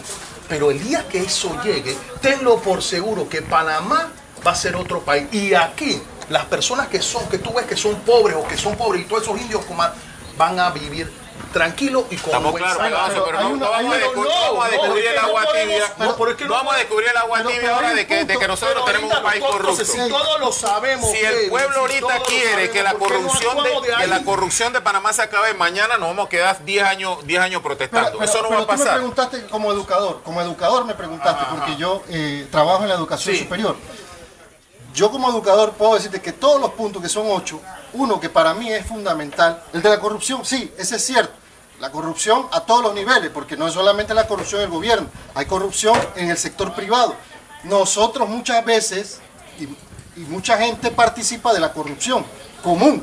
Es decir, si yo me paro un policía allá, yo le digo, a ver, ¿cuánto me vas a dar y yo cuánto te Claro. tengo que dar? Participo de esa corrupción. Entonces eso también es corrupción, a nivel bajo. Y nosotros, mientras la corrupción no solo se elimina en el gobierno, se elimina en el sector privado y se elimina entre nosotros a nivel de la vida cotidiana. Pero el punto más importante a nivel de la educación es que se está pidiendo que verdaderamente se implemente el 6% del, produ- del Producto Interno Bruto a la educación. Es que lo único Cuando que eso combate se la haga, es eso.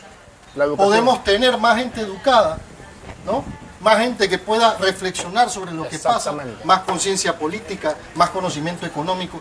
Y yo creo que eso Pero, podría pero Kevin, tú un como pero mejor el camino. 6%, pero la- el, el gremio educativo está pidiendo un 6% para la educación. ¿Para qué en la educación? ¿Estructura?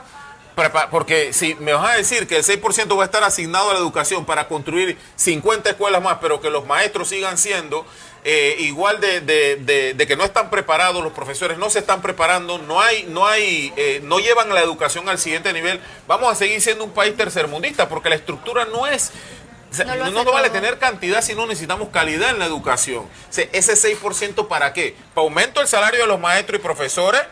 Si eso es lo que están peleando, entonces ay, eh, se- sepamos para dónde va ese 6%, porque aquí todo el mundo quiere que le, que le asignen a su gremio más porcentaje del Producto Interno Bruto. Entonces, no sabemos ese 6% para qué es. En su Ahora, la momento pregunta esperemos que mía sea es así. con el, con- Que el 6% ¿tú sabes no sea cuántos- pan parchado, ¿tú ¿Sabes ¿no? cuánto Sí. se está invirtiendo hoy por hoy en la educación? No, no, no. Menos que eso, o sea, no llegamos ni al 1%. Claro. Entonces, ¿tú crees que con lo que nosotros tenemos hoy Y- y eso se vamos a pedir calidad? Oíste, Kevin, y Ey, eso se ve ¿Cuánto que- es el, el- el- el porcentaje que por ejemplo recibe el Ministerio de Seguridad y hoy por hoy la policía, que es la que reprime a la gente. Kevin, y eso se ve en la educación. ¿Cómo podemos una- esperar un todo el tiempo que pasa de- desde cuando los estudiantes salen de la escuela a cuando van a entrar a la escuela? Todo ese tiempo que pasa, cuando llega a la escuela es que van a empezar a reparar escuelas. Eso pasa todo, eso es todos los años. Pero entonces eso eso, no cambia. también es un punto de lo que dice eso- que eso no cambia. Eh, hay, hay que El ver, bueno, gobierno ¿de no se está va a interesado en- vamos a el tema de la calidad. solución Bueno, integral. vamos a, a ver cómo se va a arreglar. Vamos a, De pero ni una vez, siquiera se acabaron las clases, que todavía. prioridad. Todo lo demás se arregla en el camino. Yo pero soy que uno de los que de los que levantaría la mano para aceptar y obviamente eh, apoyar que ese 6% se adjudique a la educación porque creo en la educación, obviamente. Sin embargo, ¿de qué forma? Porque el gremio médico también quiere su tajada, la policía quiere su tajada, eh, no sé quién por acá quiere que todo el mundo quiere que se le inyecte más billete a lo que a lo, a lo que si ellos hacen. Lo que más se le ha inyectado es a la policía. Bueno, Aquí se le aumenta bastante, el- eh, eh, se le aumentado pero, pero- a la pero policía. volvemos a lo mismo pegadoso. Se le ha adjudicado a la policía y tú crees que la policía de este país es una policía eficiente. Para nada. No Entonces es. no es no es solo le meto billete a algo. Si es eficiente términos de represión. No, no, no. No, es ni que tanto, mira, pero- perdieron como 10 a 0, perdieron. Yo, yo te voy a, te voy a decir algo, te voy a decir algo, te voy a decir algo eh, de la policía. O sea, lo malo, lo malo, tenemos un exceso de comisionados y subcomisionados en todo el país. Que yo he visto, sí, se jubilan con 7 mil, con 8 mil dólares. Y hay tantos comisionados y subcomisionados que de repente tú, sin querer queriendo, tú vas a, al cuartel, eso no es ni un cuartel, a la subestación de Churubé y tú te encuentras un subcomisionado. Porque ya no tienen dónde meterlo. Ya no tienen dónde meterlo. Eso es lo malo. Parte de lo bueno. Y, y todo Sí, correcto, así como yo. Yo no voy a corretear a nadie. No voy a corretear a nadie. No, se llevan unas jubilaciones. oíste, no pase, y se llevan unas jubilaciones que una sola jubilación de, de un comisionado tú la puedes repartir entre cuántas personas que cobran una miseria. Correcto. Oye, pero no nos vamos tan Pero mira, ahí está el problema de la Ese- distribución. Ese, ¿cómo se llama el administrador del canal de Panamá? ¿Cuánto gana? 23 mil dólares mensuales. ¿Tú puedes creer que una sola persona gane 23 mil dólares mensuales? La de la UNACHI, esa directora, 13 mil dólares mensuales. Bueno, el ministro de Seguridad. Él, es, él es comis- fue, se jubiló como. Fue- él se jubiló. Pero mira, te voy a decir algo, no los defiendo, pero sí sé qué pasa. Sí sé qué pasa. La policía ya no quiere corretear a nadie. ¿Por qué no quiere corretear a nadie? Porque esa es una parte de, de- de los estamentos de justicia que no funciona. ¿Cuál es? El sistema penal acusatorio. Mira, los ladrones, los ladrones, los maleantes están Se sabe la ley, educándose. ley, Correcto, se están educando. Ellos dicen, yo no me voy a robar más de un tanque de gas y una bicicleta, porque eso, eso vale 100 dólares para abajo y me van a llevar al juez de paz y me va a poner 20 de multa. Entonces el guardia se pasó correteándolo por toda agua dulce y en la mañana lo vio cuando salió del juez de paz porque pagó 20 dólares. ¿Me entiendes? Ah, dentro de dos días lo agarran de nuevo porque se robó una banca. ¿Cuánto valía? 60 dólares. 20 dólares más donde juez de paz. La tercera vez que lo ven robándose, no lo corretean porque sabe que lo vuelven a soltar. Ahora, eso no es razón para que ese día allá en Panamá se hayan robado el carro de policía y para que ayer le hayan metido fuego y se hayan trepado a desbaratar el carro. Porque independientemente de lo que sea que el pueblo esté molesto y todo, al final, cuando tú haces las cosas de forma, eh, de esa manera, tú pierdes el respeto. Y si, el, si los policías llegan y a esos que están vandalizando le dan palo o les meten perdigones, bien buscados se lo tienen, porque al final, repito, tú puedes manifestar, cerrar calle, pero llegar al tipo, al nivel de vandalismo. Yo escuché un rumor por ahí que bancos, supermercados ya estaban pensando en no abrir X días porque pensaban que iban a saquear, que eso fue Sí, una hay que Hay saber qué fue primero, el huevo o la gallina. O sea, lo que te explico es lo siguiente. Violencia, Llama lo que violencia. trae es violencia. O sea, ese es mi punto de vista. Yo te voy a decir una cosa. Si tú vas a reprimir, bueno, yo digo, hasta con bombas lacrimógenas, eso hace que la gente se vaya. Pero el perdigón, eso para mí, eso, eso, eso es un acto delincuencial Puedes por parte de la policía. Tú puedes matar a cualquiera persona. ¿Cuántas personas habían debajo del puente antes de los perdigonazos? ¿Cuántas personas habían? Eran ciertas personas con su pacarta. Después de los perdigones, después del gas, después de los golpes, la violencia, ¿cuántas personas aparecieron?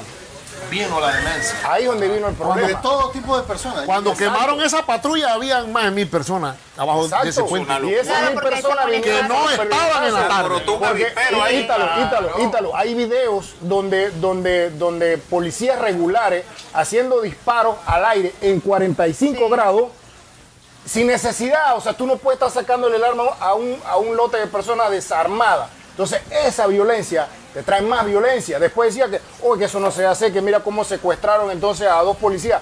Esos policías estaban disparando armas de calibre 9 milímetros. Eso no está bien. Y si tú quieres que el pueblo se te venga encima, entonces usa la violencia. Ahora, yo creo que como pueblo también necesitamos ser inteligentes, porque para mí eso fue una provocación. Entonces, si a nosotros como pueblo, que estamos en un momento que hemos conseguido como pueblo, que las alianzas que existían en Veragua y en Panamá y todos los demás que están luchando como gremio se han unido, entonces nosotros como, como pueblo tampoco podemos nosotros seguirle el juego a lo que está utilizando estos poderosos, provocando para evitar que, que eso se reúnan con el gobierno y poder Es lograr que la eso es un ¿qué error del gobierno, qué- qué porque si hay negociaciones, ¿para qué vas a tirar perdigones? Eso también no lo piensan ¿Qué ellos. protestan los pueblos originarios? ¿Qué es lo que están pidiendo ellos? ¿Qué he escuchado algo de eso? ¿Qué Mira. están protestando ellos? Por Ahora- estamos protestando nosotros, ¿eh? Sí, pero ellos, aparte de eso, ellos, ellos acá en, en- para el área de Chiriquí, ellos traen un problema de arrastre. Un problema de arrastre que es que ellos tienen más de un año de estar protestando, porque no es la primera vez que cierran a lo largo de un año, de que ellos están pidiendo cierto, cierto kilometraje en carreteras. Y creo que están pidiendo dos puentes. Y como siempre, y no se está dando solamente allá, se está dando en todos lados, eh, se viene dando una situación en, en- en los gobiernos en que tú te quedas preguntándote, ¿para qué tú tienes jefe? ¿Para qué tú tienes directores provinciales? ¿Para qué tú tienes eh, eh, personas encargadas, un gobernador en cada provincia? Si cuando hay una problemática y tú lo sientes en una mesa como esta, no tienen poder de decisión. Si ellos mismos hasta para comprarle un pinito al carro tienen que llamar a Panamá No, pero para sacar 5 dólares de una caja menuda. gobernadores O sea, es que eso es lo que está pasando. Mira, eso es lo que está pasando. Allá en Chiriquí, allá en. Chiriquí, en esa problemática que te, que te vengo diciendo que es de arrastre, ellos están protestando hace más de un año. Y cuando ellos le cierran la calle, ¿por qué? Porque ya le mandaron 10 notas. Y no, no son solamente los indígenas. Ahí hay finqueros, ahí hay gente del sector agro que también se les unieron. Y siempre que cierran, les mandan el director provincial del MOB, le mandan el ingeniero del departamento de obra. ¿Y, ¿Y en qué queda? Vamos a hacer el estudio. Te vamos a dar 15 días y pasa un mes y no hay respuesta. Vuelve y se la cierran. Le mandan al gobernador. El gobernador viene y le dice, voy a llamar al ministro del MOB. Deme una semana. Ok, una semana. Pasan 20 días y nadie responde. Entonces, cuando le cierran la calle y le dicen, no nos vamos a quitar de aquí, y llega el gobernador y llega ese jefe de nuevo, le dice, nosotros no queremos hablar contigo. Nosotros queremos hablar con Nito. Eso es lo que está Porque los que tú has mandado no sirven. Y eso pasa en Colón. Y eso está pasa pasando en todos lados. Tú tienes jefes y directores provinciales y gobernadores para nada porque no tienen poder de decisión. Mira, hace 20 días, 25 días que se formó el problema, tú estabas ahí, Poti, el problema de, de- de la cuestión de la parada de la tablita, ¿verdad? Hubo una reunión en la Cámara de Comercio, vino la gente de la ATT, mandaron a un, tú tienes un director provincial, te mandan a un delegado de alto rango de Panamá a mediar en esa reunión. Y lo primero que dice el señor este, dice, muy buenas tardes, yo soy fulano de tal, yo vengo de parte del director de la ATT, aclaro, voy a tomar todas las notas pertinentes para hacérselas pasar al señor director a ver qué va a decir. ¿Qué viniste a hacer para acá? Sí, Si eso mismo no lo está diciendo el director provincial, Una nota por WhatsApp. yo le dije, digo, pero entonces usted para qué vino para acá, entonces mejor agarramos el teléfono, denos el número del director, porque usted va a tomar las notas de acuerdo a su criterio. Correcto. Mejor cogemos el teléfono y le mandamos una nota de WhatsApp al director y él va a, des- él va a oír específicamente lo que nosotros queremos. Sí, Sí, no, es esas, esas reuniones son...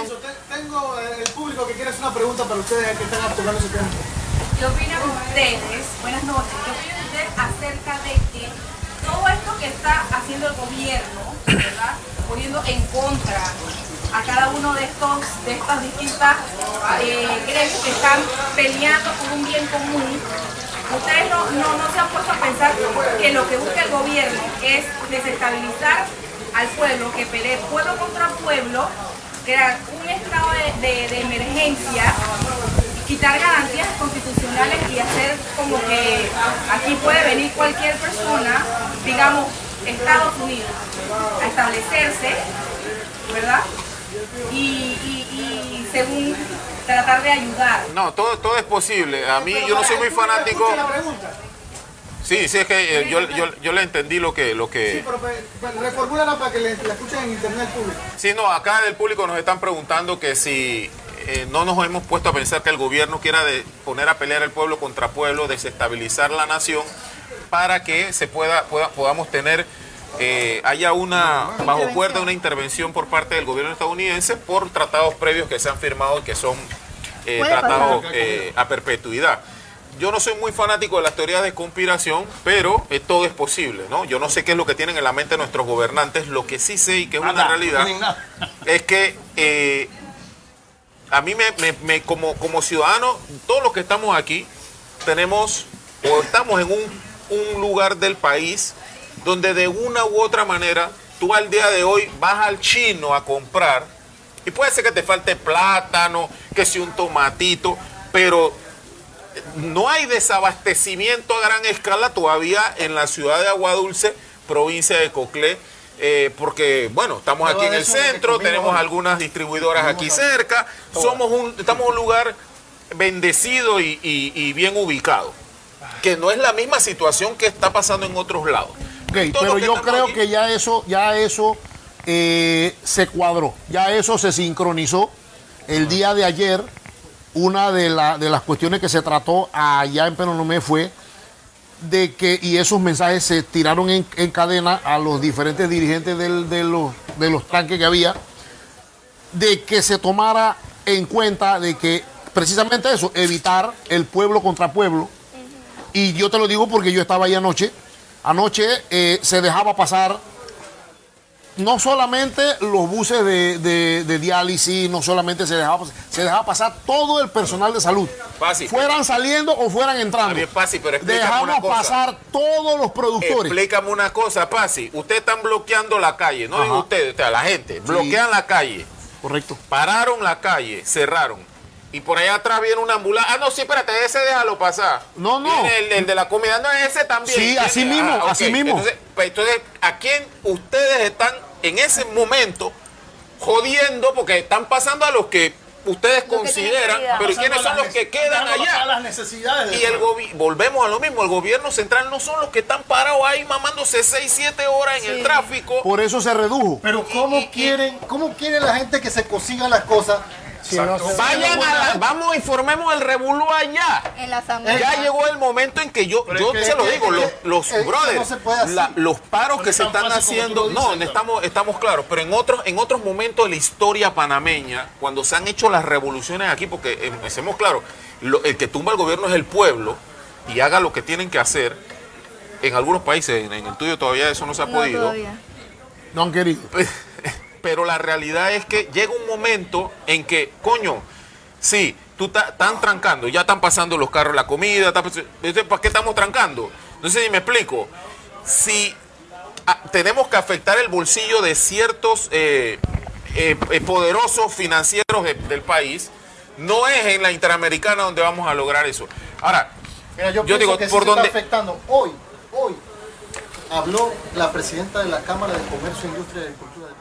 ¿Tú crees que si esa mujer no estuviera afectada y todo su gremio, este se, tomé- se tomara la tarea de dar una conferencia de prensa? En la Cámara de ¿Y tú Comercio esa no están los plataneros, no están los que llevan maíz nuevo, no están los que llevan papa, no están los que ahí están los de almacenes. Mira, yo te doy una Ahí muestra. están los Yo soy, almacenes. yo soy comerciante, un Y- microempresario. Ahorita mismo la situación económica que está, a mí me da igual, ¿está abierto el almacén o cerrado? Sí, definitivamente. Yo no le estoy vendiendo nada a nadie. Sencillamente, ¿por qué? Porque entre frontera y frontera, por decirlo de esa forma, aquí no llega nadie. Entonces, sí se nota el golpe económico, durísimo, te lo digo yo como comerciante. Y no te creas que, que yo de repente yo te puedo apoyar las manifestaciones moralmente, pero digo, económicamente, y mi casa la está afectando. Ya te jodió el bolsillo. Exacto, ya me dio el bolsillo. Entonces, a- a no te creas vamos. que eso, eso es como una ambivalencia, o sea... Y Poti no es ni del gobierno, ni el Exacto. ministro, ni el viceministro, y al final él está recibiendo su golpe. Claro, ahora Poti también va a echar gasolina a 3.25, ojo, salió beneficiado de una u otra manera. Pero es mi pregunta, ¿hasta qué punto tanto el pueblo como el gobierno van a seguir en este tira y encoge? ¿Hasta cuándo se va a estirar la soga? ¿Ustedes creen que hoy es, hoy es eh, miércoles? El lunes hubo una mesa. Anoche en Peronomé, a las 10 de la noche, todavía estaban reunidos. Hoy es miércoles, la hora que es, y yo no he visto noticia, o por lo menos no nos han informado de lo que hemos estado sentados aquí, de que sea un acuerdo. Porque es que esa mesa debe comenzar a funcionar de mañana. Mañana, entonces. eh, Porque es que mañana supuestamente es donde ya le van a decir al gobierno, bueno, aquí estamos completos todos los delegados, este es el pliego de peticiones y vamos a sentarnos. Para que no vuelva a pasar lo que pasó el sábado, Una pregunta de que fácil. unos decían que reconocían y que otros decían una que no pregunta, reconocían. una pregunta. Ese, lograr eso mañana garantiza que si se hace un pedido de que se abran las Calles. las calles, ¿se logra o no se logra? Es que no debiera haber problema porque se supone debiera, que con la mediación de la iglesia, O sea, que desde no ayer y hoy, ya ahora sí está toda, vamos a, a decir, una sola unión. ¿Tú crees que esa unión logre decirle a las personas que están cerrando las carreteras, ya nos sentamos, ya estamos completos, por favor, ya paren? Ah, sí, pero eh, espérate, acabas de, tú acabas de decir algo que me resulta un poquito, me rechina y te lo voy a preguntar ahorita que regresamos de comerciales. Vamos a comerciales de la Catrina.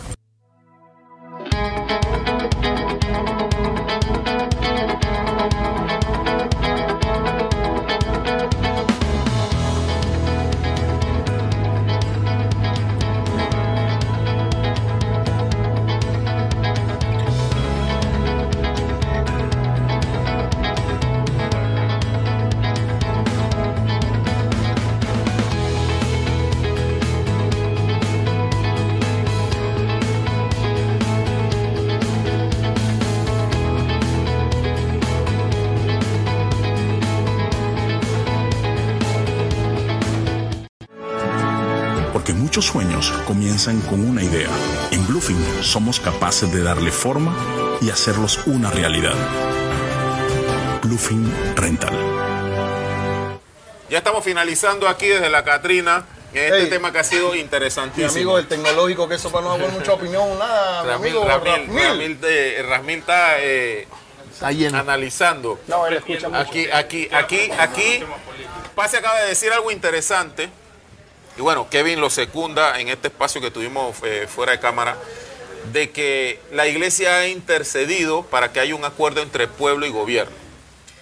Yo realmente soy creyente y todo, y todo lo demás, pero no, no, no entendería yo por qué, no, no, no la participación de la iglesia, que no lo veo mal, sino que, que sea la iglesia que tenga que poner, que hacer que se pongan de acuerdo Pero a eso, ¿quién lo solicitó? ¿Quién solicitó que la iglesia A mí no me intercediera? parece. Varias partes. No fue el gobierno. Tanto el, ¿No fue el gobierno, gobierno? Tanto el gobierno, o sea, el gobierno lo solicitó, pero se secundó por los gremios. ¿Por qué? Porque si no iba a seguir el dilema de que yo no te reconozco, tú no me reconoces, Eso en lo que allá dijeron y gobierno acá no dijeron. Entonces, Buscando un escudo. se claro, supone, buscando un escudo. se supone que, Yo también pienso lo mismo. que la figura de la iglesia eh, eh, inspira respeto. No tiene nada que ver con eso. Claro, y al claro. inspirar respeto, Ya. los hizo bajar un poquito la guardia, ¿verdad? Y de repente, por no agarrar a Kevin gritándose cuatro vainas con Poti, porque está el padre ahí, entonces bajaron la guardia y lograron ponerse de acuerdo. Pasi, pero los indígenas se van a quitar porque el, eh, eh, Ulloa dijo que, que para No, pero si es que ayer, ayer, Ayer llegó no la delegación, a las siete y pico de la noche, llegó la delegación de Chiriquí. Entonces, primicia aquí es que mañana va a haber una... Se dame, supone dame que buenas mañana- esperanzas. Dime algo bueno. Ahora yo quiero escuchar lo bueno de lo de mañana. ¿De qué? Solo mencionar ¿Tú crees que salga-. Mañana debe Yo continuar quiero la mesa. preguntarle a Ra- Ramil, tú que tienes una empresa de, de que trae productos del extranjero, que ese es uno de, de- de tu- de tus negocios. ¿Se ha habido afectado tu comercio, tú como comerciante aquí en Agua Dulce, producto de todo este, todo este, todo este problema? sin duda alguna. Ahorita mismo tenemos un poquito más de 1.500 paquetes que no han podido cruzar, que están retenidos las mulas. ¿Y qué le te dicen tu cliente de eso? Tienen que esperar una situación. ¿Y eso te, te- te produce qué? Pérdida. Pérdida, porque ellos te pagan cuando van a retirar Claro, su paquete, ¿sí o no? Entonces tú también has tenido eh, es- esa, esa recesión financiera en tu hogar, en tu casa, producto de todo este problema. Y es que volvemos a lo mismo. Ah, pero ahora, ese camión que venía con Rasmil, ¿cuánto pagaba la gasolina? Y ahora, ¿cómo lo va a pagar? Bueno, hay una solución. Dentro del problema se dio una solución. Está bien, por lo menos ya tenemos la victoria del combustible, que estamos bien. Ahora yo pregunto, yo no sé si lo podemos hacer para cerrar ya el tema, Ítalo, y, y viendo a un futuro. Esto obviamente va a llegar a una solución. No sabemos si es mañana, pasado o el otro mes, no lo sabemos, pero de que hay una realidad de todo lo que hemos planteado esta noche aquí, es una realidad. Y que se tiene que dar solución, sí. Y que la tiene que dar este gobierno, sí. ¿Cuántos, ¿Cuántos años todavía le quedan al gobierno? Creo que son dos. Viendo más allá, ¿qué esperanza puede tener el país con los futuros candidatos a presidente que, suenan por ahora, están empezando a sonar? No son los mismos que han estado anteriormente, que aspiran nuevamente a, a tener el mando de este país, dándole plomo a esto, que yo hubiera hecho esto, si tú tuviste la oportunidad en tu momento y no lograste hacer nada, siguió más de lo mismo, el pueblo se cayó, ahora el pueblo se rebeló. Pero si cuando que- coge a me otro, no lo hace tampoco. Y me gusta que el pueblo se haya revelado. ¿Por qué? Siento un precedente. Porque ahora, si tú vas a querer ser presidente, tú sabes que ya no va a ser lo mismo que fue cuando tú lo fuiste o, o lo, lo aspiraste. Ahora ahí tú tienes que jugar vivo con el pueblo. Entonces, ¿quiénes suenan? ¿Quién será el mal necesario en el 2024 para adelante? Vamos a ver qué dice la gente de redes sociales. Sí, Carmen. por acá hay un mensaje que me gustaría analizarlo. Me dicen por acá, Cándida, mentira que no hay unión todavía. Hay dirigentes de bases que aún no están de acuerdo y no se han reunido en una mesa de Oh, sos acercamiento. contigo, pasa. Esto es importante porque se han llegado a algunos acuerdos. Se había dicho de que la gasolina iba a estar en 3.25. Supuestamente iban a dar paso a abrir las manifestaciones, Eso no pero siguieron. No es que Sí, es que- pero es que, es los, que- los- pero es que Es los que son puntos no se han dado soluciones en todo. Es que volvemos a lo mismo. sí, Volvemos hay- a lo ejemplo, mismo. Que lo poner decía. La Cámara de Comercio quiere participar en el diálogo, pero yo me pregunto, ¿cuánta de esa gente estuvo en las manifestaciones, en las marchas? Ahora bien, Kevin, no, no importa, no importa si tuviste, gente si tuviste al no principio estar, o estás ahora ahora. La- el punto es el mismo. El Solo- punto es buscando la solución. Solo permíteme mencionar esto. O sea, yo creo que hay, sí, hay organizaciones que no quieren estar, pero hay otras que han estado y con esa es la que se ha reunido, donde ha estado la, iglesia, se ha llegado a ese acuerdo de los ocho puntos, ¿no? Entonces yo creo que para mí eh, sí que hay un- una, una cuestión muy positiva. El otro tema que ustedes estaban discutiendo aquí, que yo no quise interrumpir, yo no creo que los eh, gremios y los líderes de los gremios se hayan reunido solo y exclusivamente porque lo pidió el gobierno a través de la Iglesia Católica. Entre ellos ya, ya se han dado comunicaciones. Lo que pasa es que muchos de nosotros hemos estado al tanto de las cosas, sobre todo a través de los medios. Medios ya sea de comunicación comercial o los alternativos a través de las redes sociales. Pero eh, el sábado, por ejemplo, cuando ocurrió lo que ocurrió en Santiago, eh, miembros de ASOPROS, de la Asociación de Profesores, viajaban hacia, hacia Veragua para la negociación que iba a darse allá. No, ellos fueron a dialogar con la gente de, de AEBE y con los demás para ponerse de acuerdo y decir, oye, vamos a una sola mesa de negociación. Pero como ellos se enteraron que el gobierno que hizo, hábilmente, si ustedes recuerdan, ¿qué fue lo que hicieron? Negociaron aquí y negociaron en la comarca. Entonces, eso también lo que provocó entre los líderes de, de Panamá es decir, "Ven- venimos acá. Doble agenda, doble unifiquemos". agenda. Claro. Y entonces Tú tenías acá en Santiago al vicepresidente con unos ministros y el presidente voló y se fue allá a negociar otra cosa. Entonces, ahora sí hay acercamiento. Y los miembros de AEB, de, de AEB, de acá de Veragua, fueron a la reunión aquí en Penonomé, estuvieron participando, dieron las declaraciones, estuvieron de acuerdo. Y no solamente los de AEB, también los de la comarca. O sea, que tú crees yo- que ahora sí ya hay una, una, una O sea, línea a yo seguir. pienso que hay una línea distinta. Ahora, yo pienso que... eh, Digo, pero esta es efectiva ya, ¿tú crees? políticamente, la pelota está en la cancha del gobierno porque ellos van a invitar ahora al gobierno para que venga y se reúna y negocien esos ocho puntos. Ahí es donde va a haber el Yo, yo realmente como ciudadano, eh, como comerciante, como, como persona que, que- que también tiene amistades, que con quien yo indirectamente hago negocios, eh, quiero realmente que lleguemos a un, a un arreglo y a un acuerdo final. Ya estamos finalizando y pues eh, ojalá en todo, en todo esto lleguemos a un, a un punto medio, ya sea con la iglesia, ya sea sin ella, eh, que el gobierno realmente tome la palabra del pueblo, pero que el pueblo también sea sensato y comprenda, comprendamos como pueblo de que hay cosas que, que se pueden y que no se pueden. Que no podemos pedir más, porque si el gobierno central llega a tener una, una un- se desabastece financieramente, entonces el problema va a ser peor porque vamos a quedar sin plata. Y sí, es cierto, hay excesos de sueldo, como lo mencionábamos acá, nombramiento, botella, pero la realidad es que ni a esas botellas, ni les van a bajar el sueldo a los otros, no va a haber botadera. Entonces, ya el gobierno llegó a una media de, de- de- de egresos y, y de deuda que no va a bajar porque o no tienen la capacidad o no les da la gana, porque eso también lo hemos hablado aquí. Entonces, con lo que tiene el gobierno, esperemos que el pueblo también eh, sepa ceder. Pero es que Así si que- siguen así lo van a tener que vamos a tener que hacer. reformar la Claro. Si siguen así lo van a tener que hacer porque, mira, ni por ser gobierno, idea, ni por ser un, particular que tenga negocio propio o, o- o- o llámelo como tú quieras, tú no puedes pedir préstamo para pagar una planilla. Se supone que tú le pagas a tus empleados con tus ventas, con tus, con tus ingresos. Yo quiero ya que lleguemos a las conclusiones, Poti. ¿Cuáles son tus conclusiones de- de- del podcast, de todo lo que hemos hablado, tus conclusiones finales sobre, sobre todo este tema? Y, si tienes algún mensaje que quieras brindar, pues con mucho gusto también.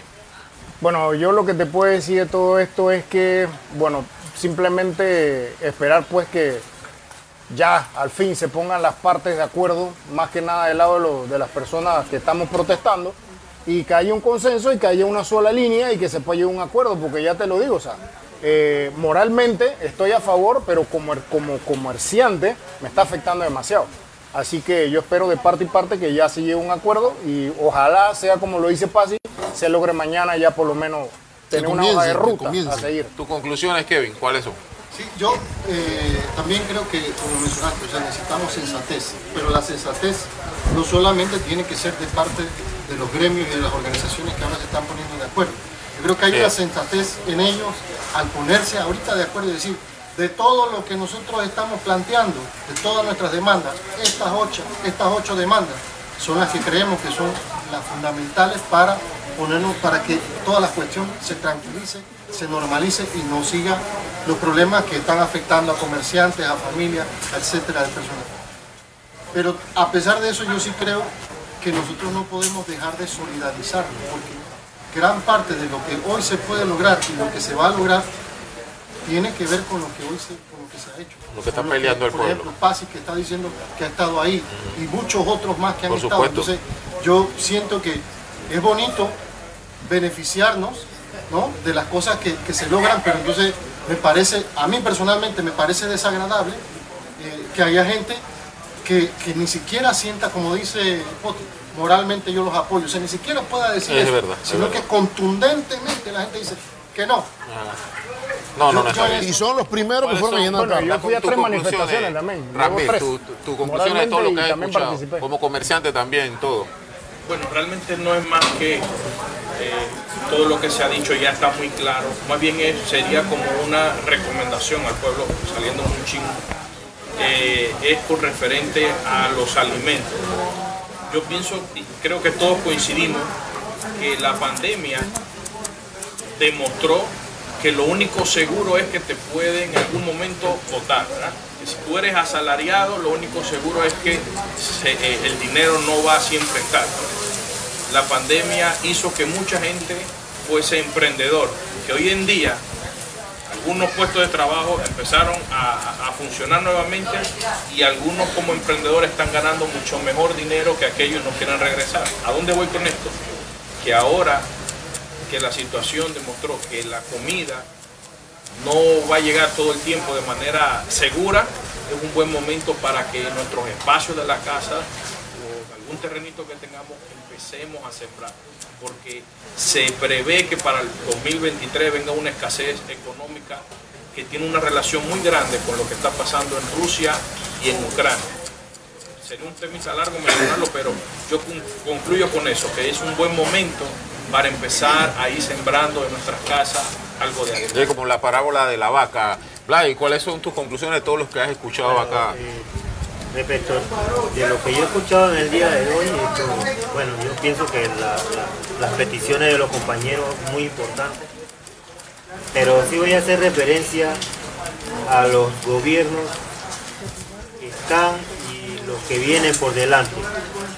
Yo, a mí me gustaría que un gobierno que venga por delante agarre y corrija los errores que se están eh, sucediendo en estos momentos, porque sinceramente no debería ser porque eh, este país es el universo. Este país es el país que más entrada tiene millonaria con el canal de Panamá, los bancos nacionales que tenemos aquí en el país. Nadie sabe dónde van esos intereses, a dónde va ese dinero. Entonces, eh, Ahorita mismo, lastimosamente, eh, en- en nuestro país, ya por manifestación hay un muerto, que no debería de ser. Eh, las confrontaciones ahorita mismo en, la ciudad capital son de bala y eso tampoco debería de ser. No deberíamos llegar a ese extremo porque vivir otra invasión en este país no lo creo posible. Porque eh, yo viví la, primera invasión a los 17 años no quisiera volver a vivir eso, porque eso es bien triste y bien duro, cómo murió la, la, las personas inocentes, ¿verdad? Por culpa de un dictador. Bien, no queremos que en este gobierno, nuevamente PRD, volvamos a caer en dictadura, porque si caemos en dictadura, entonces sí es verdad que va a ser un caos horrible y vamos a terminar, mejor dicho, muriéndonos de hambre. Como dice el compañero, de verdad, debemos de coger un pedacito de terreno de nuestra casa y sembrar lo que es alimento apropiado para la casa. Aquellos que pueden, porque hay otros que no tienen ni un pedazo ni para nada. ¿cuáles son tus conclusiones de todo lo que, de lo que hemos platicado aquí? Bueno, como primera, primer punto, muy decepcionado de este gobierno. Eh, de verdad que sí, para mí ha sido un gobierno en que no ha, no ha dado muchas soluciones a, la- a las problemáticas del pueblo, eh, de una manera siempre como burla, eh, oídos sordos a todas las problemáticas que se han dado en este país. Y bueno, ya este fue como decir la gota que derramó el vaso y el pueblo despertó de todo esto, despertó el pueblo y ya dijo, hasta aquí, no se van a seguir burlando de nosotros y bueno, estamos haciendo y ahora vamos a exigirle al gobierno lo que nosotros realmente vemos como correcto y, y- y- que, tienen que, que tienen que hacer. Entonces, ese sería en parte el tema de conclusión y volviendo a, eh, tocándote el tema nuevamente de que tenemos que tomar a futuro, tenemos que saber y pensar muy bien a quién le vamos a dar las riendas de este país con las próximas elecciones que vienen en el 2024 de verdad, porque es verdad, es bien preocupante que lo que se escucha de los candidatos que vienen son más de lo mismo. Así que yo espero que en este 2024 no olvidemos esto que estamos viviendo hoy en día y que el día que vayamos a, no, no lo voy a volver a repetir, que, votemos a conciencia, porque muchos pierden la conciencia por, por, por el factor, pero sí que tomemos una decisión que verdaderamente no nos sintamos decepcionados al pasar los años y que la persona que venga venga con buenas ideas y que verdaderamente quiera escuchar al pueblo y que, y que con el pueblo tomen decisiones positivas, valga la redundancia para nosotros, para el país. Carmen, tus- tus- tus impresiones finales. Bueno, para finalizar, primeramente quiero darle las gracias a Katrina por permitirnos el espacio, estar acá y llevarles a ustedes este podcast de debates y grill. Agradecerles a ellos, acá a la Catrina, un lugar familiar súper chévere, comida súper rica. Gracias a los invitados Sí. por participar, Gracias a por aceptar la invitación. Y pues particularmente yo quiero felicitar al pueblo panameño. Felicitarlo porque he visto la unión de un pueblo que lucha. Que lucha no solamente por ellos, lucha por todos, porque de verdad esto nos está afectando a todos, a todos, absolutamente a todos. Y felicitarlos porque definitivamente están haciendo un buen trabajo. Así, tus comentarios y algo para que le digas al pueblo sobre lo que va a haber mañana, que fue lo que, lo que nos comentaste aquí. Ok, mira, eh, comentaba con un amigo hace un par de días sobre esto y yo le dije, yo, mira, aquí en Panamá hay una particularidad y es la siguiente. Cuando tú ves a la gente protestar fin de semana y sobre todo protestar de noche, el gobierno está en problemas. Porque aquí la gente estila a protestar de lunes a viernes y 7 a 3 y si no llueve. Y, y el gobierno se dio cuenta de que la gente se tiró a la calle en todo el país las 24 horas. Las 24 horas. Se fueron poniendo de acuerdo, eh, han ido sincronizando hasta los relevos de quienes se quedan trancando, quienes van a descansar, quienes regresan, quienes van. ¿Verdad?